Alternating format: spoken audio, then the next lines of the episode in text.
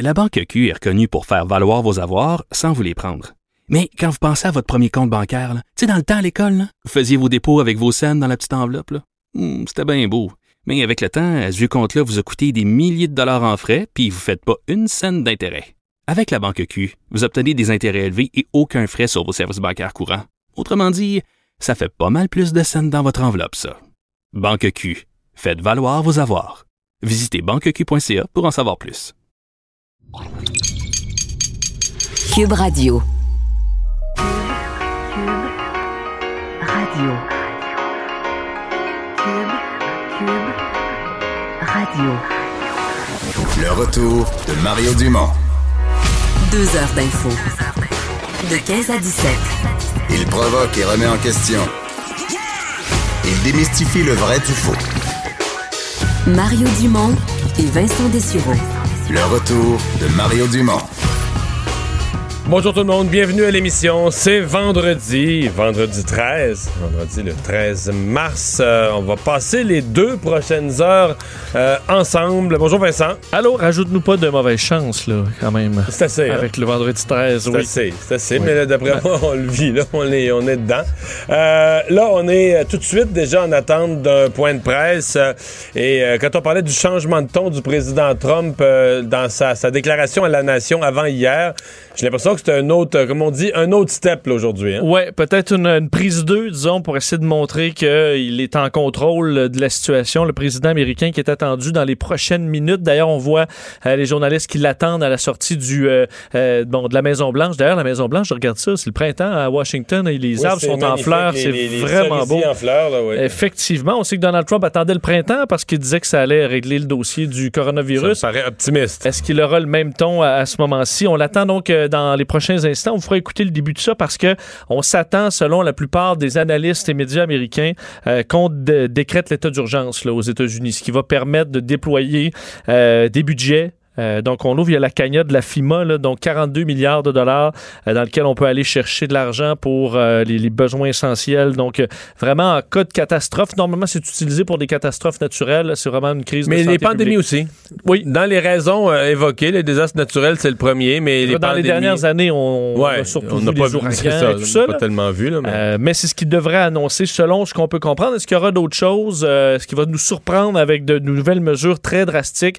Ben, c'est ce qu'on attend dans les euh, prochains instants. Mais il faut dire qu'il y avait déjà, euh, je sais plus combien, j'ai perdu le compte. D'après la moitié des États, les États eux-mêmes avaient déjà déclaré l'état d'urgence. Oui, il y en a plusieurs qui l'ont déjà fait. Ben, Euh, pas loin de la moitié, sinon plus de la moitié. là. Donc euh, là, c'est comme le, le gouvernement fédéral, le président qui le fait lui-même. Alors, à surveiller, on ira sur le point de presse dès que le président, qui est généralement un peu en retard, là, alors Ouais. on le surveillera du coin de l'œil. Et euh, ben chez nous, euh, en fait, il y a eu du côté fédéral, euh, c'est assez gros, mais trois points de presse, un de Mme Freeland avec d'autres ministres, les autorités de la santé publique. Il y a eu M. Trudeau qui a fait un point de presse à partir de sa maison parce que lui, il est en quarantaine. Mais il y a quelques minutes, il y en a eu un troisième, cette fois-là à caractère entièrement économique et financier. Oui, on se dit de faire le tour dans les prochaines minutes de tout ce qui a été annoncé, puisqu'il y a énormément de mesures, autant au provincial qu'au euh, qu'au fédéral, qui ont été annoncées. Euh, en commençant donc par ces mesures économiques, à la fois annoncées par euh, le ministre Bill Morneau, mais aussi par euh, la, la Banque du Canada, qui annonce une baisse de taux d'intérêt. On en parlait hier, la baisse de taux directeur d'un demi-point, donc à on est à virgu- à po- point 75 en réponse évidemment à la- au ralentissement là, majeur de l'économie auquel Fait on, en on deux semaines, on a baissé d'un point. Là. Oui, parce que c'est la deuxième baisse en une semaine, euh, d'un demi-point à chaque fois. D'un demi-point, la première fois, on trouvait ça quand même beaucoup aussi. Euh, on avait suivi euh, la Fed américaine. D'ailleurs, est-ce qu'on on s'attend à ce que la Fed américaine également annonce euh, baisse son taux directeur assez rapidement. Euh, évidemment, on, essaie de compenser pour la chute du prix du, pétrole qui est venu vraiment miner l'économie euh, du Canada sur les marchés boursiers aussi, la valeur du dollar canadien. Alors voilà pour la Banque du Canada qui va rester toujours à l'affût évidemment et qui sera prêt à, à faire évoluer le taux directeur encore euh, au besoin. Et les annonces faites par Bill Morneau, ben là c'est de l'argent là, donc facilitation du crédit pour les entreprises parce que les entreprises on veut qu'ils stimulent l'économie évidemment pour aussi affronter les contre-coups parce qu'il y en a plusieurs qui vont souffrir dans les prochains mois. Alors 10 milliards de dollars à la disposition des entreprises canadiennes, c'est ce que Bill Morneau a annoncé. Il était aux côtés donc du gouverneur de la Banque du Canada, M. Pauloz, et euh, le bureau du surintendant des institutions financières va prendre des mesures pour rendre disponibles dans les banques des milliards de dollars en prêts. On parle de 300 milliards de dollars de prêts euh, qui sera disponible. Alors, les entreprises qui en auront besoin pourront piger là-dedans. Ouais. Mais on- j'ai l'impression que ça va aller très vite, là. C'est comme là, là c'est le choc. là, que le monde sont comme, ils reçoivent un coup de poing sur la gueule, là, sont comme chaos. Mais dans l'industrie du spectacle, tu sais, tantôt, je reçois une salle de spectacle où je vais de temps en temps, bon, on ferme complètement, là. Pour X, on sait plus combien de semaines. Ben, c'est qu'au début, la plupart, c'est, Ah, on est arrêté pour deux semaines. Moi, j'en entends beaucoup d'a- d'amis, collègues dire je suis arrêté pour deux semaines, mais c'est Ah là, non. ces deux semaines-là. C'est pour ça que tu dis, ah, OK, deux semaines, je peux m'arranger, mais dans deux sera semaines. pas deux semaines. Alors, il y aura. En fait, dans deux semaines, ça va être pire, là. Sais, le nombre de. de- ce sera, le, le drame économique va arriver quand même, là, pour plusieurs. à mon avis, là. Les gens vont, vont faire le calcul. Mais tu sais, c'est- tous ceux qui vendent des billets, là, sport, euh, spectacle, là, t'as plus de revenus. Là, t'as plein de monde qui va demander d'être remboursé. Il faut, que tu- faut tu décaisses, il faut que tu sortes de l'argent. D'habitude, t'as un roulement, là, tu commences, c'est une roue qui tourne. Tout à coup, la roue arrête de tourner complètement, il rentre plus rien. Puis là, t'as des gens qui te demandent des remboursements. Euh, T'en as des travailleurs autonomes, euh, des pigistes euh, qui, là, le perdent un paquet de contrats dépendamment du domaine dans lequel ils sont. Ouais. Euh, là, t'as pas toujours accès même à la- l'assurance chômage, même si on a réduit les délais. Donc, pour plusieurs qui, ont, qui vivent à une paye près ou qui ont très peu de réserves, ben, Moi, je m'attends à ce que les, ta- taxis dans une ville comme Montréal, vite, vont crier aussi, là. Il va y avoir une baisse, mais même dans les restaurants, je sais pas, ce midi, j'ai mangé d'un restaurant très, très humble, très ordinaire, restaurant de tout le monde, de travailleurs. A- la madame a dit, j'ai jamais vu ça un vendredi midi. C'est presque vide. C'est presque vide. J'ai jamais vu ça. D'habitude, le vendredi midi, ça circule. Euh, ça va ralentir. J'ai l'impression que tout va ralentir, tu sais. Fait que, euh, sauf l'épicerie. Oui, Ça- sauf l'épicerie pour l'instant, parce qu'une fois que tu as acheté euh, euh, 500 cannes, là, ben, à un moment donné, il va falloir que tu les manges aussi. Fait que tu iras plus à l'épicerie. Euh, oui, ça se peut ça des gens qui mangent moins variés, là, mais alors, euh, on verra, on en parlera des épiceries d'ailleurs dans les, les prochaines Ouais, minutes. donc, faisons le bilan, les chiffres. Et là, il y a des sauts. euh, je viens de voir le saut en France. On dit 800 nouveaux cas en, en 24 heures en France. Il y a des sauts épouvantables. Hein? Euh, oui, effectivement, alors que l'OMS, on va, bon, je vais revenir tantôt, là, mais on, on- c'est vraiment la situation euh, en Europe qui est euh, centrale là, dans la situation actuelle. En commençant par chez nous, là, au Québec, 17 Donc, c'est ce qui a été confirmé par euh, M. Legault un peu plus tôt aujourd'hui. Alors, c'est pas une hausse. Hier, on était à 13 cas. Alors, ça monte, mais tranquillement. Au Canada, on est à 177 cas maintenant, une hausse de 19 cas. On est toujours à un décès euh, au Canada. La province la plus touchée, c'est toujours l'Ontario qui ajoute 19 cas euh, euh, en Ontario à 79, la Colombie-Britannique 53 euh, et l'Alberta donc à 23. On comprend qu'après ces quatre provinces, les quatre provinces quand même les plus populeuses, mais après ça, c'est c'est très anecdotique. Le Saskatchewan 1, Manitoba 1 cas, Nouveau-Brunswick 1 cas. Alors, c'est vraiment dans les quatre provinces principales où on retrouve euh, des cas. Euh, au niveau mondial, ben là, on arrive à 140 000 euh, cas. Euh, aux États-Unis, près de 1900 cas. La Chine, toujours très stable. Alors, ça, c'est quand même dans ce qui est encourageant, on le rappelle. Et là, on arrive dans l'Europe. L'Europe, évidemment, c'est là où euh, c'est beaucoup plus difficile. On est rendu à plus de 33 000 euh, cas. L'Italie, 17 000 cas, 1200 morts. Enfin, on va atteindre là, les 1300 morts sous peu. Et la nouvelle éclosion importante, c'est euh, en Espagne. Euh, en Espagne, on est rendu à plus de 4000 cas. C'est l'état d'alerte partout au pays, particulièrement dans la région autour de la ville de Madrid. là. La région de Madrid est la région la plus touchée avec plus de 2000 cas. Euh, Mais ils sont en train de faire une Italie. C'est comme c'est l'Italie euh, 2.0. re- revue là, ouais, absolument. Euh, D'ailleurs, on disait, les autorités, il y a quelques minutes, là, disaient, faut s'attendre, dans les prochains jours, là, la semaine prochaine, on va atteindre 10 000 cas. Euh, alors, faut que les, les, les- les Espagnols s'y préparent. La semaine prochaine, on va passer le cap des 10 000 cas. Si ça continue comme ça, on voit des pays, entre autres le Danemark, là, qui a fermé sa frontière euh, pour au moins quatre semaines. Alors, des pays d'Europe qui décident de, euh, de s'isoler. C'est ce qu'on voit présentement. Alors, une éclosion qui arrive par pays. C'est intéressant parce que l'Espagne est rendue à plus de 4 000 cas et la, le Portugal, par exemple, ces deux pays là, imbriqués, là, ouais, euh, avec une longue frontière, ils sont à, à peu près en, en bas de 80 cas. là. Alors, ça varie vraiment dans les pays présentement, mais le nouveau point chaud, c'est Sauf que là, en Europe, nos yeux changent Parce que, mettons, vendredi, à pareille heure, vendredi passé, les gros pays d'Europe qui en avaient beaucoup, c'était la France, l'Allemagne, à part l'Italie, je mets l'Italie à part, là, mais à part l'Italie, c'était la France, l'Espagne, euh, le- le- l'Allemagne, qui avait à peu près chacun 250-300. Là, ils sont tous rendus ceux-là dans le 3-4 000. Mais là, si tu regardes ceux qui sont aujourd'hui dans le 250-300, là, puis 500 puis 600, t'en as plein, plein, plein, plein, plein, là. Oui. La Norvège, la Suède, le Danemark, euh, Les la, la Suisse, euh, la les. Pays-Bas, la Belgique. Parce que Pays-Bas, là, c'est pas le pays le plus populaire, on s'entend, là, on est rendu à plus de 800 cas. là. Fait que, euh, c'est, mais c'est parce que ça, euh, vendredi, monsieur, à pareille date, ceux, en Europe où ça montait, là, c'était la France. On en suivait trois. Allemagne, France, Espagne, puis il était dans le 300 à peu près. Ça multiplie très, très, très, très vite. Très, très vite, pardon. Euh, Euh, ici, il y a quel- quelques cas ici qu'on note Ouais. quand même. Quelques cas particuliers ici, entre autres cet employé, euh, en fait ce pneumologue du CHUM qui a été confirmé atteint de la COVID-19, un pneumologue donc, du centre hospitalier universitaire de, Montréal, de l'Université de Montréal, infecté. Lui, bon, est retourné chez lui, se porte bien, mais est rentré d'un voyage d'Europe le dimanche où il a été contaminé donc en Europe, ne ressentait pas de symptômes, alors il est rentré au pays et s'est présenté au travail lundi, a traité une dizaine de patients, mais là c'est un pneumologue, donc on s'entend qu'il s'adresse à des gens qui ont des tous, problèmes Tous à problème pulmonaire. tous à problème pulmonaire et leur pneumologue a le COVID-19, a la COVID-19. Euh, alors, c'est pas l'idéal. On l'a retourné chez lui. On surveille les cas de près. On dit que pour l'instant, ça se passe bien. Mais c'était pas l'information la plus rassurante ce matin, alors qu'un employé aussi de l'hôpital juif de réadaptation de Laval a été confirmé comme étant porteur de la COVID-19. Alors, encore là, on redouble de prudence pour les gens. Euh, On dit qu'il y a des agents de sécurité aussi qui euh, bon, surveillent à l'entrée. On limite le nombre d'entrées aussi dans les hôpitaux pour être sûr que tout le monde se lave les mains, qu'on euh, étudie chaque cas s'il y a jamais eu un problème pour qu'on puisse intervenir. Alors, quelques cas, c'est pas long. Là. Tu t'imagines un médecin qui revient, se sent bien, euh, fait le tour des patients. Euh, ça peut ne pas être très long. Ouais. Mais on a quelques cas comme ça, là. celui de l'individu de Trois-Rivières, tu sais, qui est tu sais, quelqu'un qui est super actif, lui, qui a l'air d'être quelqu'un de très actif dans le domaine du développement économique.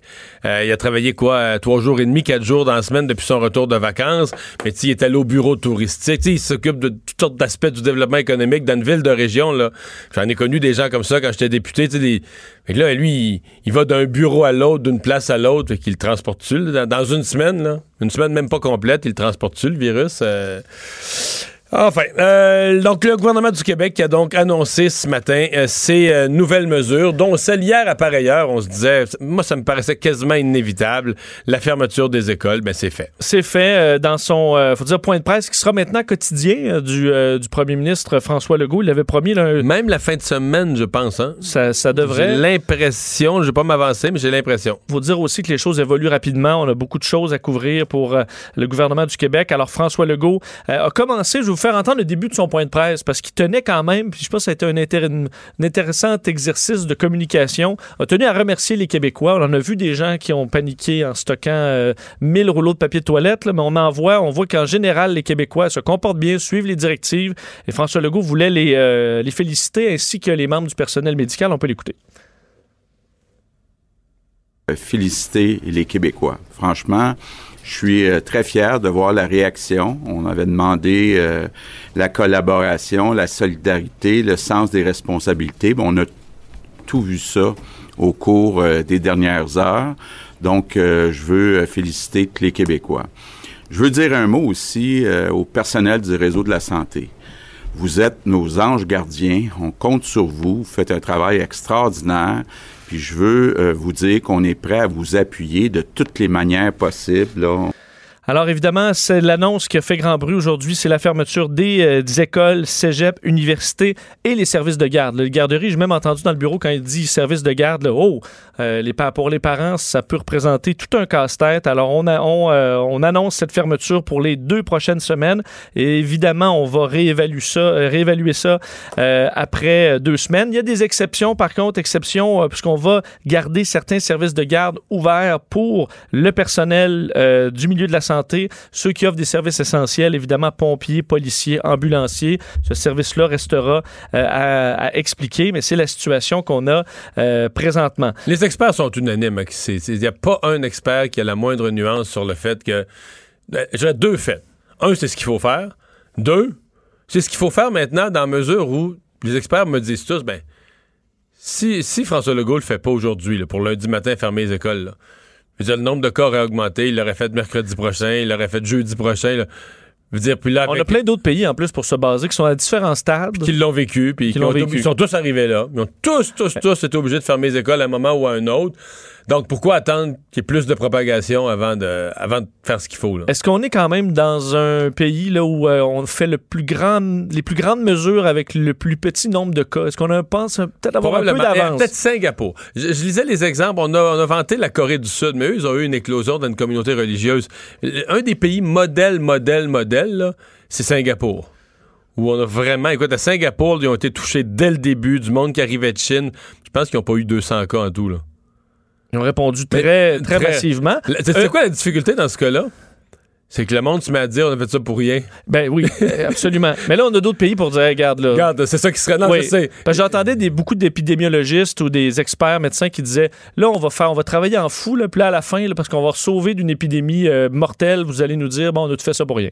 Mais ça, c'est la Non, t'as raison de dire la- que je pense que, succès. je pense que si tu regardes le pays voisin ou tu regardes l'Italie ou l'Espagne, puis si, si on avait beaucoup moins de cas, on pourrait en conclure que c'est à cause des actions entreprises qu'on a limité la, la Un- propagation. Un des problèmes, peut-être, c'est que cette attente énorme au 8-1-1 a probablement empêché beaucoup de gens d'aller se faire tester, ce qui est ce qu'on a pour but de changer, euh, puisqu'il y a eu de l'évolution euh, dans ce dossier-là. Fini le 8-1-1, c'est ce qu'a annoncé la ministre de la Santé, Danielle Mécan. Alors maintenant, un nouveau numéro avec 88 infirmiers, infirmières ajoutés.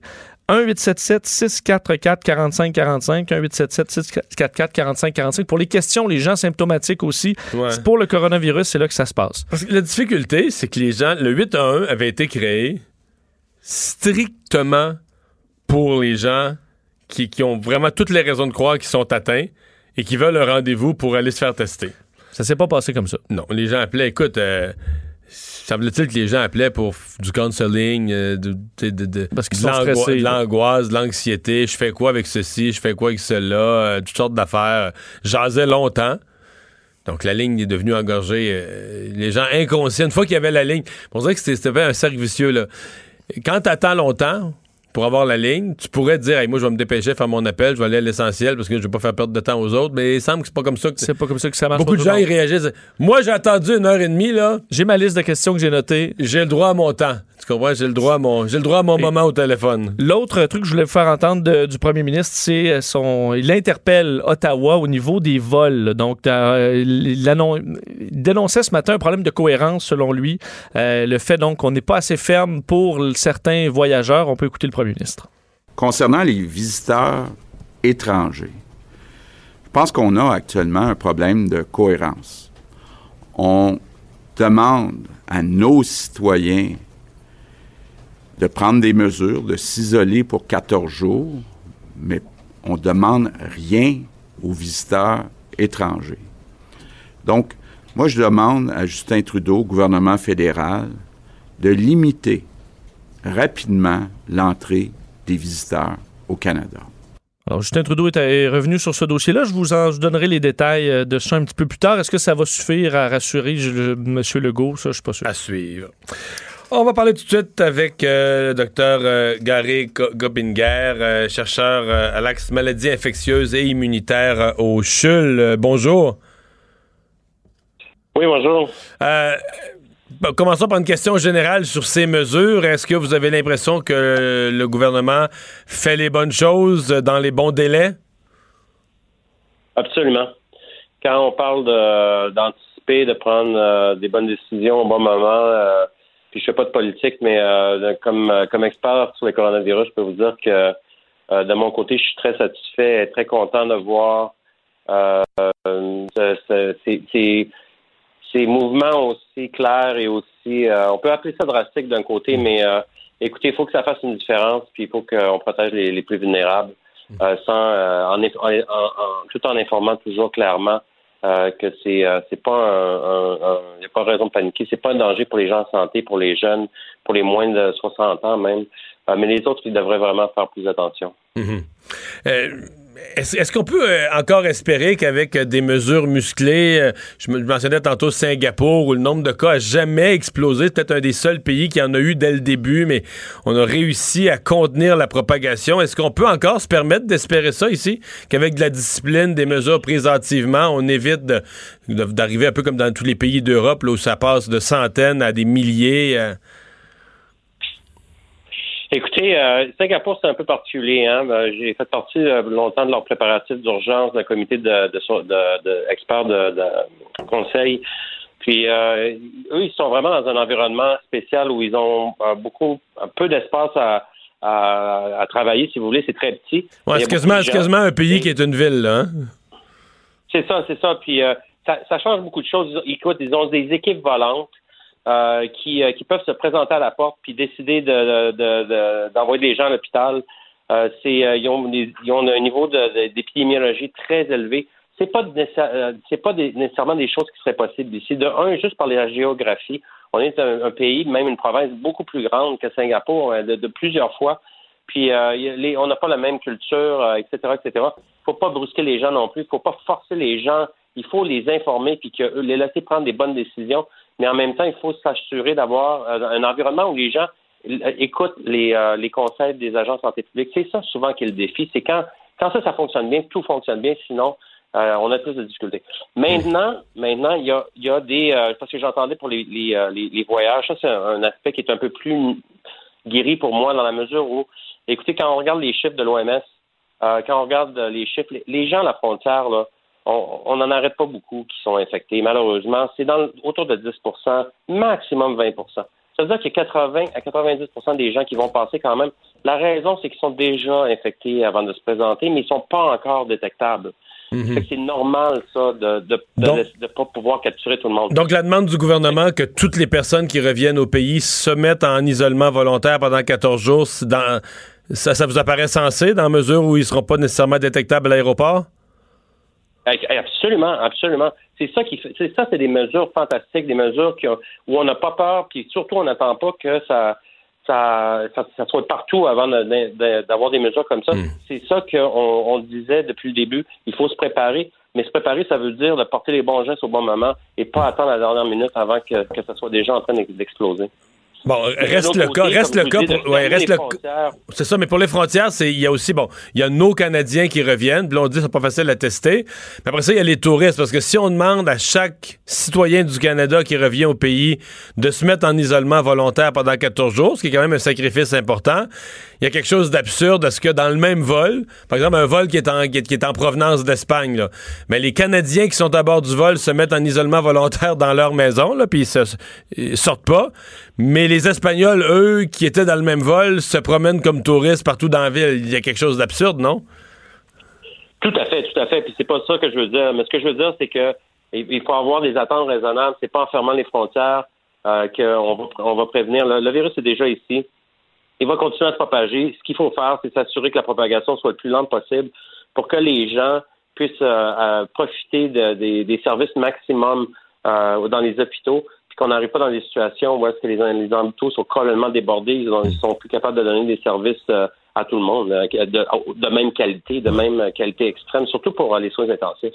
Vous êtes un spécialiste des virus et des coronavirus la, mortalité, tout le monde, aujourd'hui encore, les chiffres viennent de tomber euh, en Italie. Tout le monde est sidéré par le nombre de morts, pas juste par le nombre de cas, la propagation, on la comprend, l'effet multiplicateur, mais par le nombre de décès qui est incomparable avec ce qu'on voit. Euh, malgré l'augmentation du nombre de cas en France, en Allemagne ou ailleurs, il y a moins, il y a des décès, mais moins de décès en proportion.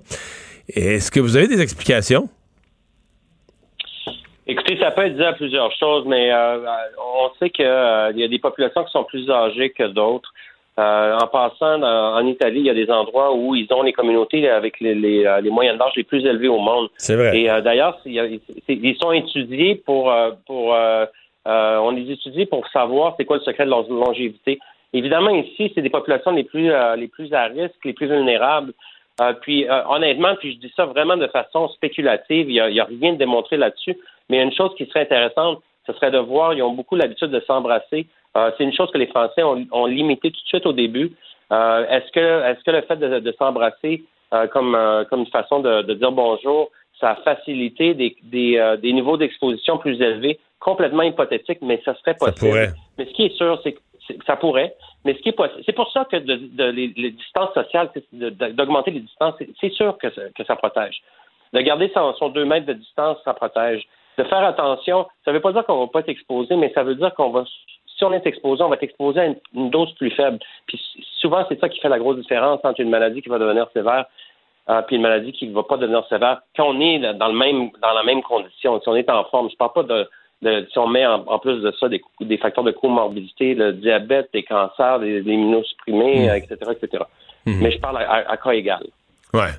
Euh, ce qui fait, quand on regarde le- le- les populations plus âgées, mettons en Italie, ça nous ramène à dire qu'il faudrait pas qu'ici, euh, le virus euh, débarque, que ce soit dans une, résidence pour personnes âgées, un C- même encore pire, un CHSLD. Là, on serait en face d'un méchant problème de santé publique. Puis l'hôpital local serait rapidement, le- le- le- les soins intensifs seraient rapidement débordés. Tout à fait. C'est pour ça qu'il faut protéger les populations vulnérables, puis surtout les personnes âgées, surtout les personnes âgées avec des, euh, des facteurs de comorbidité. Euh, c'est pas les jeunes qui devraient paniquer puis euh, euh, aller commencer à penser que c'est eux qui, vont qui vont avoir besoin d'instinct. En ça arrive, mais c'est très très faible.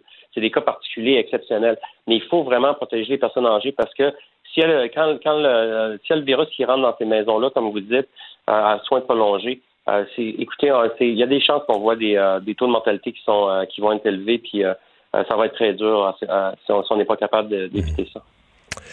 Mais euh, merci d'avoir été là, docteur Garé Cobinger, chercheur au CHUL. Merci. Merci à vous, bonne journée. Et euh, Vincent, Ben, on- oui? Peut-être juste dire, parce qu'on on surveille toujours euh, le, le président Trump qui devrait faire euh, une, une annonce, mais je lisais, je voyais le, le- le gouverneur du Maryland, gouverneur républicain du Maryland, Larry Hogan, qui a dit tantôt sur le réseau N- MSNBC, dit le- le- les tests, là, on ne suit plus à ça. On n'a pas assez de tests. Le gouvernement fédéral ne nous a pas fourni assez de tests. On oublie euh, de garder des statistiques de tests présentement. On va s'occuper d'atténuer le plus possible dans les hôpitaux, mais euh, les tests, on on n'en a pas Parce suffisamment. qu'en Ohio, ils ont, je sais pas, ils ont- je sais pas, ils ont quelques dizaines de cas confirmés, puis quelqu'un disait, en a peut-être 100 000, là, mais je sais pas si c'était exagéré, mais il y a vraiment une... euh, il semble vraiment avoir une... une- L'Ohio est à 5 cas, mais comme le Maryland est à 13 cas, là, le, c'est gouverneur dit- c'est le gouverneur qui dit nous les hôpitaux, l'épidémie, il dit, euh, Ah, les hôpitaux vont être pleins bientôt, puis les tests là, on va on va en tester comme on parce peut. qu'ils mais n'ont pas assez de ils tests. n'ont pas assez de tests. Donc, les gens, euh, tu peux pas avoir de gros chiffres officiels si t'as pas de tests. Là. Exactement. Bon, euh, revenons sur le point de presse donc de Justin Trudeau, euh, bon, qui, qui arrivait après d'abord la fermeture de la Chambre des communes. Oui. Confirmé donc ce matin la Chambre des communes qui suspend ses travaux jusqu'au 20 avril minimum, évidemment en raison de la pandémie de coronavirus. Euh, la priorité du gouvernement et de l'ensemble des députés est la santé la sécurité des Canadiens. C'est ce que dit le leader parlementaire du gouvernement, Pablo Rodriguez. Donc ça entre en effet aujourd'hui. Ça pourrait être prolongé évidemment, comme je vous le disais. Ce sera fermé au public également pour euh, les visites. Ça reporte le dépôt du budget aussi à une date ultérieure qui reste à déterminer. Euh, ça amène aussi bon l'adoption de, la, enfin, la ratification de l'accord Hein, euh, qui- Là, ils l'ont mis, c'est bizarre, je sais que pour les gens, sur le plan procédural, moi-même, j'avais jamais vu ça, là. mais dans la motion d'ajournement, en fait, une grosse motion d'ajournement, d'ajournement jusqu'au 20 avril, là, de fermeture de la Chambre, d'ajournement de la Chambre jusqu'au 20 Puis dans la motion, il y a un paquet d'affaires, là. Bon, incluant ça, en troisième lecture. Euh, incluant que l'accord de libre-échange, bon, on le présume adopté, là. Et euh, il, ça reste, il y aura un vote là-dessus du Sénat euh, vendredi, mais aujourd'hui, ça a été donc adopté un peu dans l'indifférence, évidemment, avec, toutes les, avec tout ce qui se passe. Mais donc, Justin Trudeau, qui, bon, c'est quand même spécial, parce là, on, a l'impression, nous, au pays, qu'on est en début, début de crise, et déjà, le premier ministre est en, en isolation, évidemment, en isolement. Toi et moi, je, je disais ça ce matin, si dans la série Épidémie, oui, au deuxième épisode, la conjointe du premier ministre est atteinte, là. oui. On aurait dit, ben voyons, l'auteur du scénario. Là, Au co- Québec, il y a 13 cas, mais déjà, la première dame du pays est, est atteinte, on aurait dit, comme on a l'auteur, euh, force-toi un peu, là. c'est- là, à bécoter le furet, là. Ouais. Dis, voyons, qu'est-ce qu'elle nous fait là? Mais euh, écoute, c'est, on peut pas, on peut pas la blâmer. Ah, non, mais- non, c'est pas de sa faute, c'est juste que C'est un peu particulier, C'est quand même. incroyable, là, c'est incroyable. Puis en même temps, ben, veut, veut pas, ça laisse quand même une impression qu'alors que le gouvernement dit à tout le monde, faites attention, faites attention, faites attention, qui ont un- pas toutes pris les précautions pour protéger les gens les plus importants du pays. Le premier ministre en a besoin pour prendre des décisions en, temps critique. là. Et Sophie Grégoire Trudeau rencontre plein de gens. Évidemment, son l'équipe de sécurité peut être la même que le premier ministre, peut être la même. Je veux dire, est-ce qu'elle a contaminé d'autres gens? On le verra peut-être. Alors, bon, Justin Trudeau s'est mis en isolement euh, volontaire, même s'il n'a aucun symptôme, se sent très bien. C'est ce qu'il a dit. On peut écouter un extrait du premier ministre canadien. Hier, je vous ai informé que mon épouse Sophie avait subi un test pour la COVID-19 et le test s'est avéré positif. Les symptômes de Sophie demeurent faibles, mais on suit les recommandations du médecin et on prend toutes les précautions nécessaires. Elle demeurera donc en quarantaine pour une durée indéterminée. Nous pensons à toutes les familles d'un bout à l'autre du pays qui ont reçu le même diagnostic, mais nous sommes entre bonnes mains. Bon, et il a dit que c'était pas idéal, que c'était un peu frustrant, mais évidemment que la technologie lui permettait de faire son travail euh, présentement. Et pendant son allocation, ben, il a, euh, son allocution, il a annoncé que le gouvernement fédéral allait dévoiler dans les prochains jours un programme important de relance économique. Et il a rappelé euh, ce qui avait été annoncé plus tôt là, par, entre autres, le ministre des Transports, Marc Garneau, et ses, ses, collègues. On peut écouter le rappel parce que je vous ai fait tantôt entendre M. Legault qui réclamait, oh, on a, le, président des États-Unis vient d'arriver. On, on peut écouter ce qu'il a annoncé pour les Américains. Euh, il y a eu au départ euh, des, euh, des, problèmes, alors nous avons fermé nos frontières à l'Europe. L'Europe a été désignée comme le carrefour principal de l'éclosion, alors nous avons fermé notre frontière.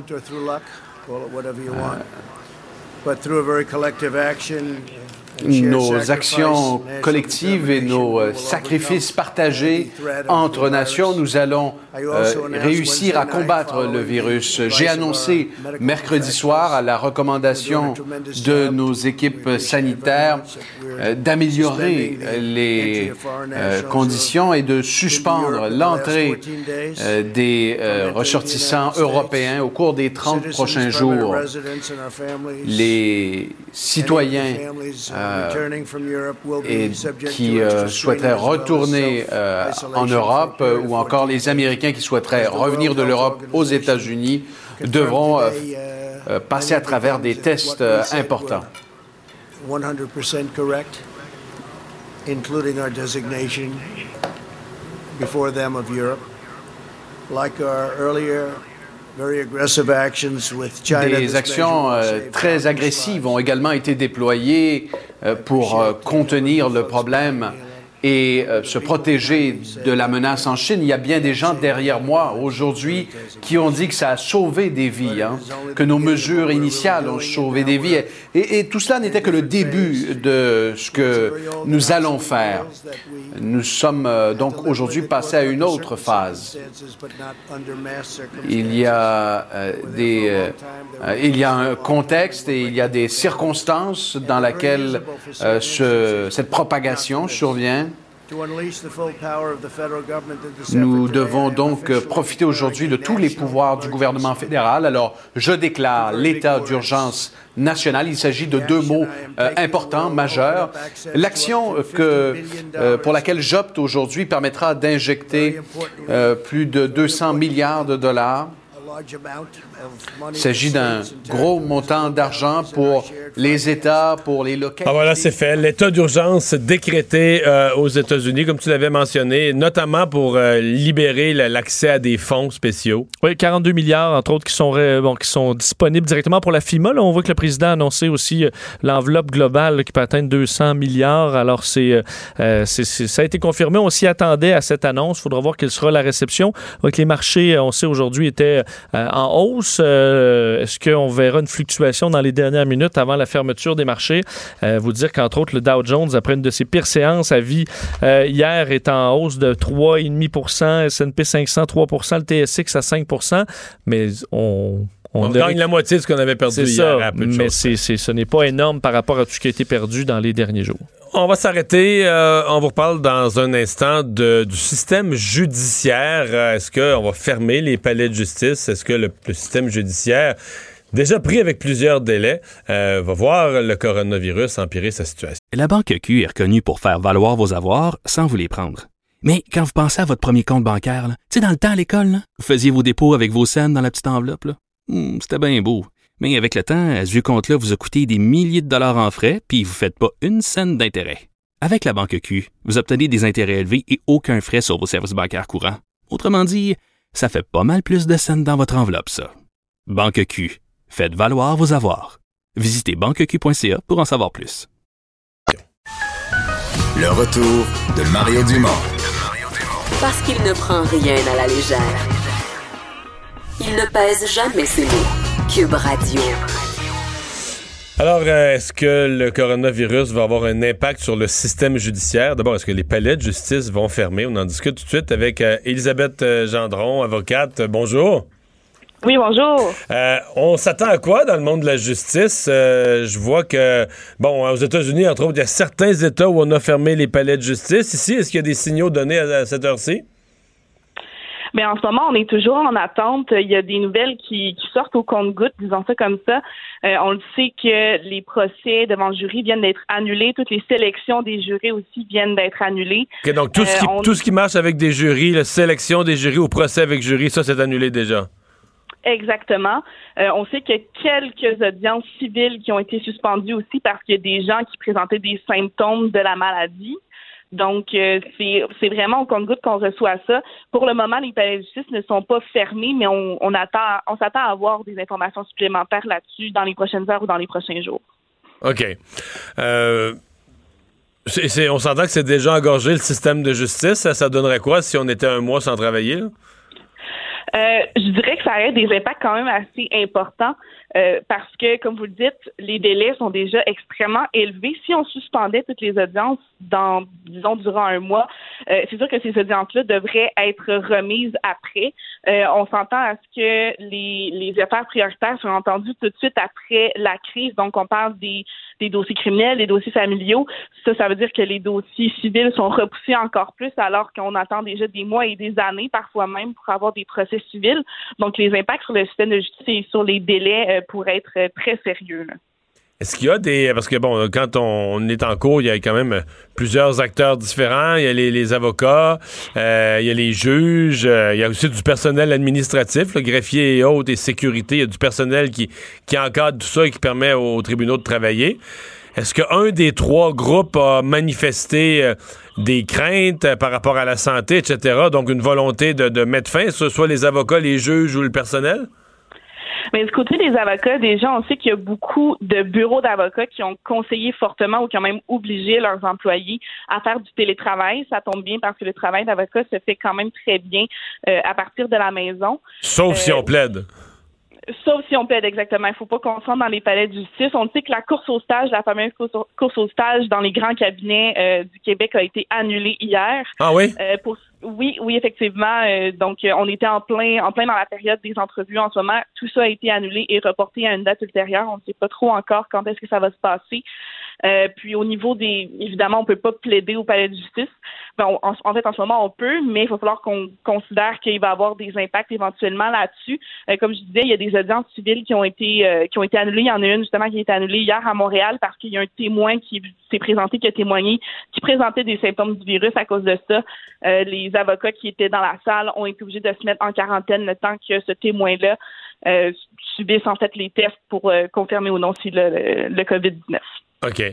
Euh, donc, ce qui, ce qui a été annulé à date, c'est plus par des circonstances, mais il n'y a pas de, la, va dire de la, de la direction des systèmes de justice ou de la direction des tribunaux ou de, de la ministre de la Justice elle-même. Il n'est pas venu d'ordre d'en haut, là.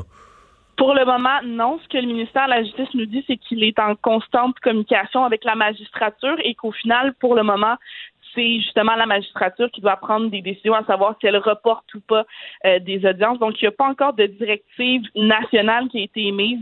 C'est du cas par cas. Les décisions sont entre les mains des juges en ce moment, mais il se pourrait que le gouvernement émette, euh, par contre, des directives nationales sous peu. Mhm. Euh, vous en pensez quoi? Est-ce que vous est-ce que vous craignez ça? Dans le fond, est-ce que vous avez l'impression que c'est une fatalité puis que le- le- le- les délais judiciaires vont euh, vont s'en ressentir? Ben, il y a un délai, il y a, il y a un. Il y a un enjeu éthique ici parce que la justice, elle roule tout le temps. Il y a des gens qui continuent à commettre des infractions. Il y a des gens qui continuent à avoir des urgences familiales au niveau, par exemple, de la garde de leurs enfants. Fait qu'on peut pas fermer, là. Non, c'est ça. La justice ne peut pas complètement s'arrêter. C'est un service qui est plus qu'essentiel dans la société où on vit. Euh, par contre, les palais de justice sont des lieux hautement fréquentés. Je parle, je pense surtout aux, aux gros palais de justice comme celui de Montréal, de Québec, de Saint-Jérôme, où là, il y a énormément de gens qui passent à chaque jour. Donc, c'est sûr qu'il faut vérifier à savoir est-ce que les risques de contagion sont là. Euh, ça, c'est vraiment Ouais. les, les institutions de la santé qui doivent évaluer ce risque-là. Mais le, le problème, c'est que les, euh, la justice ne peut pas s'arrêter. On a des alternatives alternatives comme euh, des moyens technologiques comme faire des, des audiences très courtes par visioconférence ou par téléphone. L'affaire, c'est que le Québec est très, très en retard dans son développement technologique judiciaire. Euh, on a des moyens très limités au niveau justement des visioconférences et tout ça. Donc, cette altern- alternative-là est Mhm. restée limite là. Mhm. Ouais, effectivement. Ben, on va surveiller, on va voir comment tout ça, euh, comment tout ça évolue dans les jours à venir. Merci d'avoir été là. Mais merci à vous. Au revoir. Euh, Peut-être juste revenir, parce que le point de presse est toujours en cours du président des États-Unis, euh, Donald Trump. Je voyais honnêtement les réactions sur les réseaux sociaux n'étaient pas très bons. Il semble que Donald Trump ait eu de la misère à rassurer tout le monde, minimiser encore le manque de tests. Je vois même une réaction du docteur Gaétan Barrette, ancien Ben, ministre de la Santé, même devant moi, là. euh, qui dit Wow, monsieur Do- Donald Trump, euh, pas du tout à l'aise, mais bon, grosse nouvelle avec l'état d'urgence, évidemment. Euh, mais euh, plusieurs commentaires, là, comme non, mais quoi ce que, ce que- ce que. Gaétan Barrette met, met en relief, quand même, est intéressant parce qu'il dit dans l'état d'urgence, euh, Donald Trump offre aux Américains une couverture quasi universelle des soins pour le coronavirus. Il se demande si ça peut avoir un impact sur la campagne. Donc, si les Américains goûtent à ça, une couverture plus, ça une peut bien couverture faire, plus universelle, est-ce qu'il pourrait y prendre goût? C'est vrai.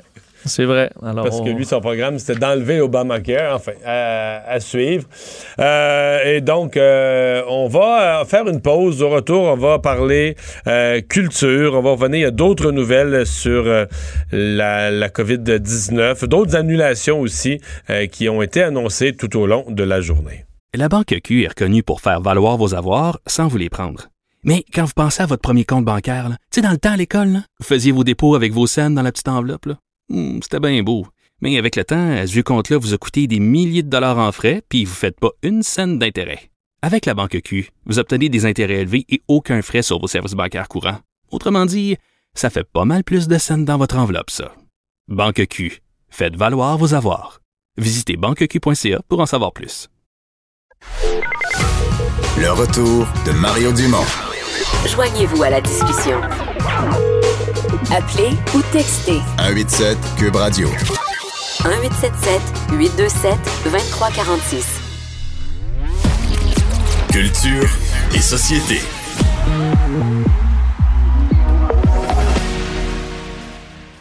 Alors, bonjour Anaïs. Allô? Alors, il y a un humoriste qui a trouvé une façon de faire un spectacle d'humour sans contourner la loi. Et voilà, le coronavirus imagine-toi. Donc, c'est euh, ce soir, en fait, c'est Étienne Dano avec plusieurs humoristes qu'il n'a pas encore dévoilé. Et là, lui a décidé d'aller faire ça à Chambly, au Délice et euh, Délire et Délice, en fait, c'est à 20 heures. C'est une petite salle de 80 personnes. Donc, c'est 10 dollars par personne. On va parler, oui, du coronavirus, mais également plein de spectacles, plein de numéros, surtout euh, inédits, parce qu'il ne veut pas que les humoristes qui soient là ce soir brûlent leur matériel. Et là, ben, vous avez euh, peut-être remarqué hein, que les gens sortent de moins en moins de la maison. Donc, ce soir, c'est possible aussi de l'écouter, Mario, sur YouTube. Donc, c'est à partir de 8 heures. C'est gratuit. Vous allez sur la chaîne YouTube de Étienne Dano et vous pourrez voir le coronavirus chaud. Bon. Bon. Donc, sur YouTube, à quelle heure? À 20 heures. À 20 heures, OK. À 20 heures. Coronavirus chaud. Il y a aussi Pascal Allard, qui est un chanteur qui travaille en télévision, qui lui a une super de belle idée aujourd'hui sur Twitter. Et je trouve pas ça fou, honnêtement. Donc, il s'est adressé à Télé-Québec en disant Télé-Québec, si vous pouviez passer ciné cadeau, ça aiderait. C'est comme un peu là, les deux prochaines semaines, c'est comme le temps des fêtes, mais on n'est pas obligé d'aller voir notre famille et ça nous aiderait à faire passer le temps. Et Télé-Québec a répondu en disant J'avoue que une quarantaine avec ciné cadeau, ça aiderait. On va passer le message, on vous revient. Donc, vous allez peut-être pouvoir écouter un ciné cadeau en mode Noël dans les deux prochaines Hey, moi, j'ai une semaines idée. pour les enfants. On pourrait avoir Astérix et Cléopâtre avec le goûteur, là. C'est vrai? Mais Non, mais tant, que- honnêtement, tant qu'à faire, tant que tu à la maison, tout le monde, un peu comme dans le temps des fêtes, et là, tout le monde, on s'entend, Mario, pour dire qu'on va dans les centres commerciaux, on va, exemple, chez Costco, on a vraiment l'impression que c'est la période des fêtes, dans le sens qu'il y a du monde comme ça, aucun sens. Donc, tant qu'à faire, euh, sortez la dinde, sortez les pyjamas, puis on écoute Ciné Cadeau. Mais moi, hier, je suis allé, moi, hier, je suis allé faire le plein. J'avais entendu ça, là, tu sais. C'était pas si pire. Ben, moi, tu vois, ce matin, quand je termine avec Benoît, souvent, Mais- je vais faire mon épicerie, je suis arrivée à 8 heures. Ah, tout allé à l'épicerie. moi, moi, c'était faire le plein de réserve. Moi, je suis pas le papier de toilette. C'est pour ça que je me stressais. Moi, je suis allé à SAQ. Ah, ben, c'est quand même. T'as pas fait la même réserve, là. Ouais, moi, le papier de toilette, ça me stressait pas, là. Ben moi non plus, ça me stresse pas, mais ce matin, à l'épicerie, failli en acheter tellement tout le monde autour de moi en achetait. J'étais comme mon Dieu, il me semble, je suis comme j'ai presque pas le choix d'en acheter. Et Mario, tu parles de SAQ. Euh, Gilles Le Breton, tantôt, était à la SAQ et les gens autour de nous arrêtaient pas de lui faire des blagues sur euh, disant Ouais, hein, c'est une épidémie, ouais, hein, c'est une épidémie. C'était Oh, ben, ça veut dire qu'elle ne gérait pas la situation, là. En plein après-midi, alors que le Québec est en crise épidémique, la responsable numéro un traînait dans une SAQ. Puis tout le monde lui faisait des jokes disant Hey, épidémie! Donc, c'était un beau. euh, Hmm. Honnêtement. Ouais, les, comédiens là-dedans, ils doivent se le faire dire. Puisqu'on euh, parle de la journée série, j'ai toujours la même obsession. Moi, je sais pas comment ça va dans les animaleries, les ventes de furets. tu penses? Euh, Ben, D'après moi, là, la vente du furet, ça- le marché du furet doit pas être théâtre meilleur que le marché de la croisière. Ça, c'est c'est ce dit. euh, ben, par- Déjà que le marché. Oui, attends, mais euh, juste pour finir, je veux juste Oui. en Hongrie, en fait, il y a des spectateurs qui ont décidé de soutenir le monde culturel. Donc, c'est euh, jeudi soir, en fait, c'est un, un garçon là, qui possédait six billets pour aller voir des concerts dans les prochaines semaines. Et lui a décidé de mettre ça sur les médias sociaux avec un, un mot-clic, je vais vous le traduire, qui dit ne renvoyez pas vos billets. Donc, en gros, il a demandé à tout le monde, faites comme moi, ne demandez pas aux salles de vous rembourser parce que c'est souvent ça qui permet, euh, c'est des sous pour les artistes, c'est des sous pour les diffuseurs. Donc là, il y a un gros mouvement en Hongrie présentement où les gens ne se font pas rembourser euh, leurs billets. C'est comme leur façon un peu au moins d'appuyer le monde culturel. C'est qu'on voit vraiment que partout, il y a des annulations par-dessus annulations. Et il y a une autre chose qui se fait présentement en Autriche. Je suis pas certaine que ça me plaît. Je trouve ça un peu bizarre, mais quand même. Donc, c'est un endroit, une salle qui diffuse juste du jazz. Et eux ont décidé de garder le spectacle en vigueur. Toutefois, ce qu'ils font, c'est qu'on demande aux, aux spectateurs soit d'écouter la première partie ou la deuxième partie. Donc, ils ont séparé tout le monde en deux groupes. Donc, toi, Mario, tu aurais accès au début du spectacle. Là, Vincent, toi, t'attends. Et à l'entraque, tu peux rentrer dans la salle. Mario sort et toi, tu vois la fin. Donc, eux, c'est leur façon qu'il y ait moins de monde dans les salles. ouais. Ouais. Ben, je- Ouais, mais- T'as un demi-spectacle. Ah, pourquoi pas? Ouais, mais souvent, les meilleures chansons sont à la fin. Ouais. C'est plate quand t'es au début. C'est oui, c'est vrai, tu vois pas le rappel, entre autres. Ouais, tu vois ça Euh, positivement. Le rappel, le rappel c'est que tu as déjà payé ton billet, puis en plus, il faut que tu refasses du, du, du tape-main puis du, Faut que du tu bruit applaudisses pour, un autre 10 pour minutes. avoir, pour avoir le droit à tes tunes. Là. Euh, euh, ben, par- Ah, parlant ouais. de cet effet-là, Anaïs, euh, euh, je l'écoute- j'écoutais hier Stephen Colbert, euh, donc euh, Stephen Colbert euh, qui fait son late show et il faisait devant euh, personne ou devant son, quelques membres de son personnel euh, beaucoup d'émissions qui sont enregistrées maintenant sans public. Oui, effectivement. Donc, tout le monde en parle que vous allez voir ce dimanche, c'est enregistré euh, sans public, en direct de l'univers. Il y a vraiment la famille de José Godet très près qui sera là. Euh, dans les autres émissions, Deux hommes en or euh, sans public, Belle et Bomme, pareil. Ça finit bien la semaine aussi. Et là, il y a trois émissions qui vont garder du public, notamment La poule aux œufs d'or. J'avoue que si personne crie le fou l'enveloppe, ça gâche un peu le, le concept de l'émission, mais la façon qu'ils vont procéder, c'est que c'est 25 personnes maximum, même son cloche pour Animania, parce que la semaine prochaine, c'est la grande finale, ou encore euh, le tricheur. Donc, ce sont les seules émissions qui vont accepter d'avoir euh, des, des gens dans la salle, mais c'est toujours des, des gens très proches de la famille qui vont passer une batterie de test avant euh, l'enregistrement. Mais pour la majorité là, des émissions, même Belle et Bomme, là, hier en début de soirée, euh, sur leur page Facebook, ils disaient c'est parfait, il peut y avoir encore des gens qui viennent participer à l'enregistrement. Et finalement, plus tard en soirée, ils ont décidé de tirer la plug en mon québécois et de faire ça dans une salle vide. Bon. On a vu des Italiens en quarantaine euh, sur les réseaux sociaux euh, qui, bon, euh, sont faits que dans, dans- en, en situation malheureuse dans leur pays, ont exprimé un peu de bonne humeur quand même.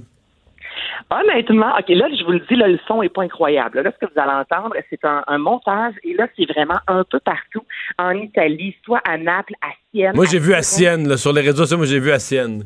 Hey, c'est hot, là. Là, les gens, là, pour vous expliquer, ceux qui n'ont pas vu les images, les gens sortent littéralement sur leur balcon et chantent euh, une chanson. Donc, quelqu'un dans la rue, dans son appartement, met la musique très fort et là, tout le monde se met à chanter. Donc là, vous allez entendre une chanson euh, plus plus euh, tranquille, je vous dirais. Et ensuite, il y a des- gens qui ont, qui ont dansé, surtout la Macarena. Et l'image est extraordinaire parce que là, tu vois, et on sait là-bas que tout le monde est embarqué un par-dessus l'autre. Tu sais, vraiment dans les édifices, le plein, plein de portes. Et là, tout le monde est à l'extérieur sur leur balcon et danse en même temps la Macarena. Il y a quand même, c'est beau à voir cette solidarité-là. Et je vous fais entendre à quoi ça ressemble.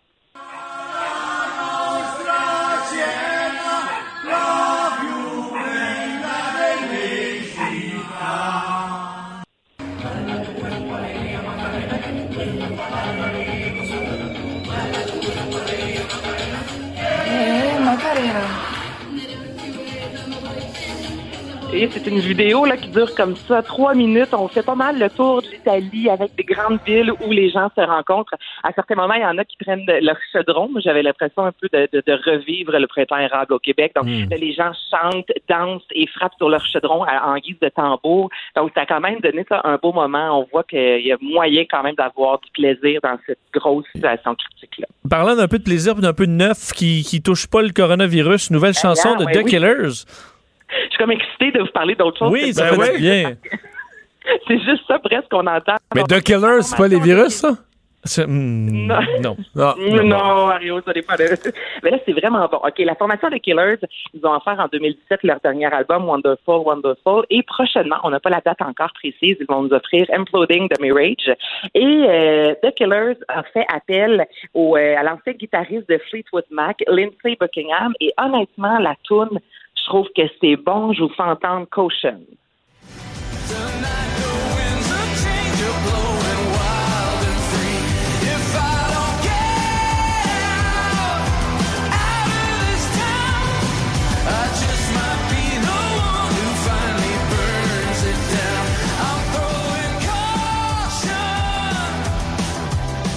Je sais pas, il me semble que c'est la chanson tu sais, qu'on met à la fin d'un film. Je sais pas, Ouais, c'est vrai. Touche de nostalgie là-dedans. Donc, c'est leur nouvelle chanson qui a été euh, diffusée euh, depuis environ là, 18 ans sur les médias sociaux et les fans sont bien, bien, bien contents. On n'a pas encore la date exacte de la sortie de l'album. Mais c'est plutôt bon. Ben oui, c'est plutôt bon. C'est bon, même. C'est bon même, Mario? T'es- ouais. t'es- C'est prometteur. t'es en accord, toi, Vincent? Oui, ben, moi j'adore The Killers. Ça va peut-être me prendre une écoute ou deux de plus là, pour vraiment juger, mais ouais, j'écouterai ça dans ma voiture là, en m'en allant tantôt à Québec. Bon, Ben- ben, oui, puis sois prudent sur la route, c'est pas beau à Québec. Ah, c'est bien, on va être prudent. Ben, Anaïs, euh, merci. Et puis, euh, bonne fin Eh de ben, semaine. fait plaisir. Sois Ben, prudente. Bye. Oui, mais je sors pas, je sors pas, je reste chez moi. Salut. Salut. Euh, Vincent, dans les autres nouvelles qu'on surveille euh, au Québec, euh, il y a les, les médecins pour désengorger leur, leur travail euh, qui vont autoriser les infirmières, entre autres, à signer des, des arrêts de travail. Oui, c'est quand même assez, euh, ben, assez rare hein, qu'on voit ce genre d'ouverture du côté des, des médecins, mais le Collège des médecins du Québec. Sans que le gouvernement torde un bras. là. Exactement. mais là, bon, situation de crise oblige le Collège des médecins du Québec qui a pris la décision d'autoriser les infirmières, les infirmières à utiliser une ordonnance collective pour signer un arrêt de travail de 14 jours aux patients ayant reçu un résultat positif à la COVID-19. Alors, si vous êtes, euh, bon, euh, confirmé comme étant, euh, bon, ayant contracté la maladie, une infirmière pourra vous faire une, donc, vous autoriser carrément à avoir un, arrêt de un travail. papier qui risque de devenir important si, exemple, si les gouvernements à Québec et à Ottawa ont des programmes pour compenser les entreprises pour les salaires perdus, etc., etc. Donc, euh, Exactement. ça risque Dans le privé aussi, parce que Ouais. ça peut être difficile. ouais. ouais. Ça risque d'être le papier qui va devenir euh, critique.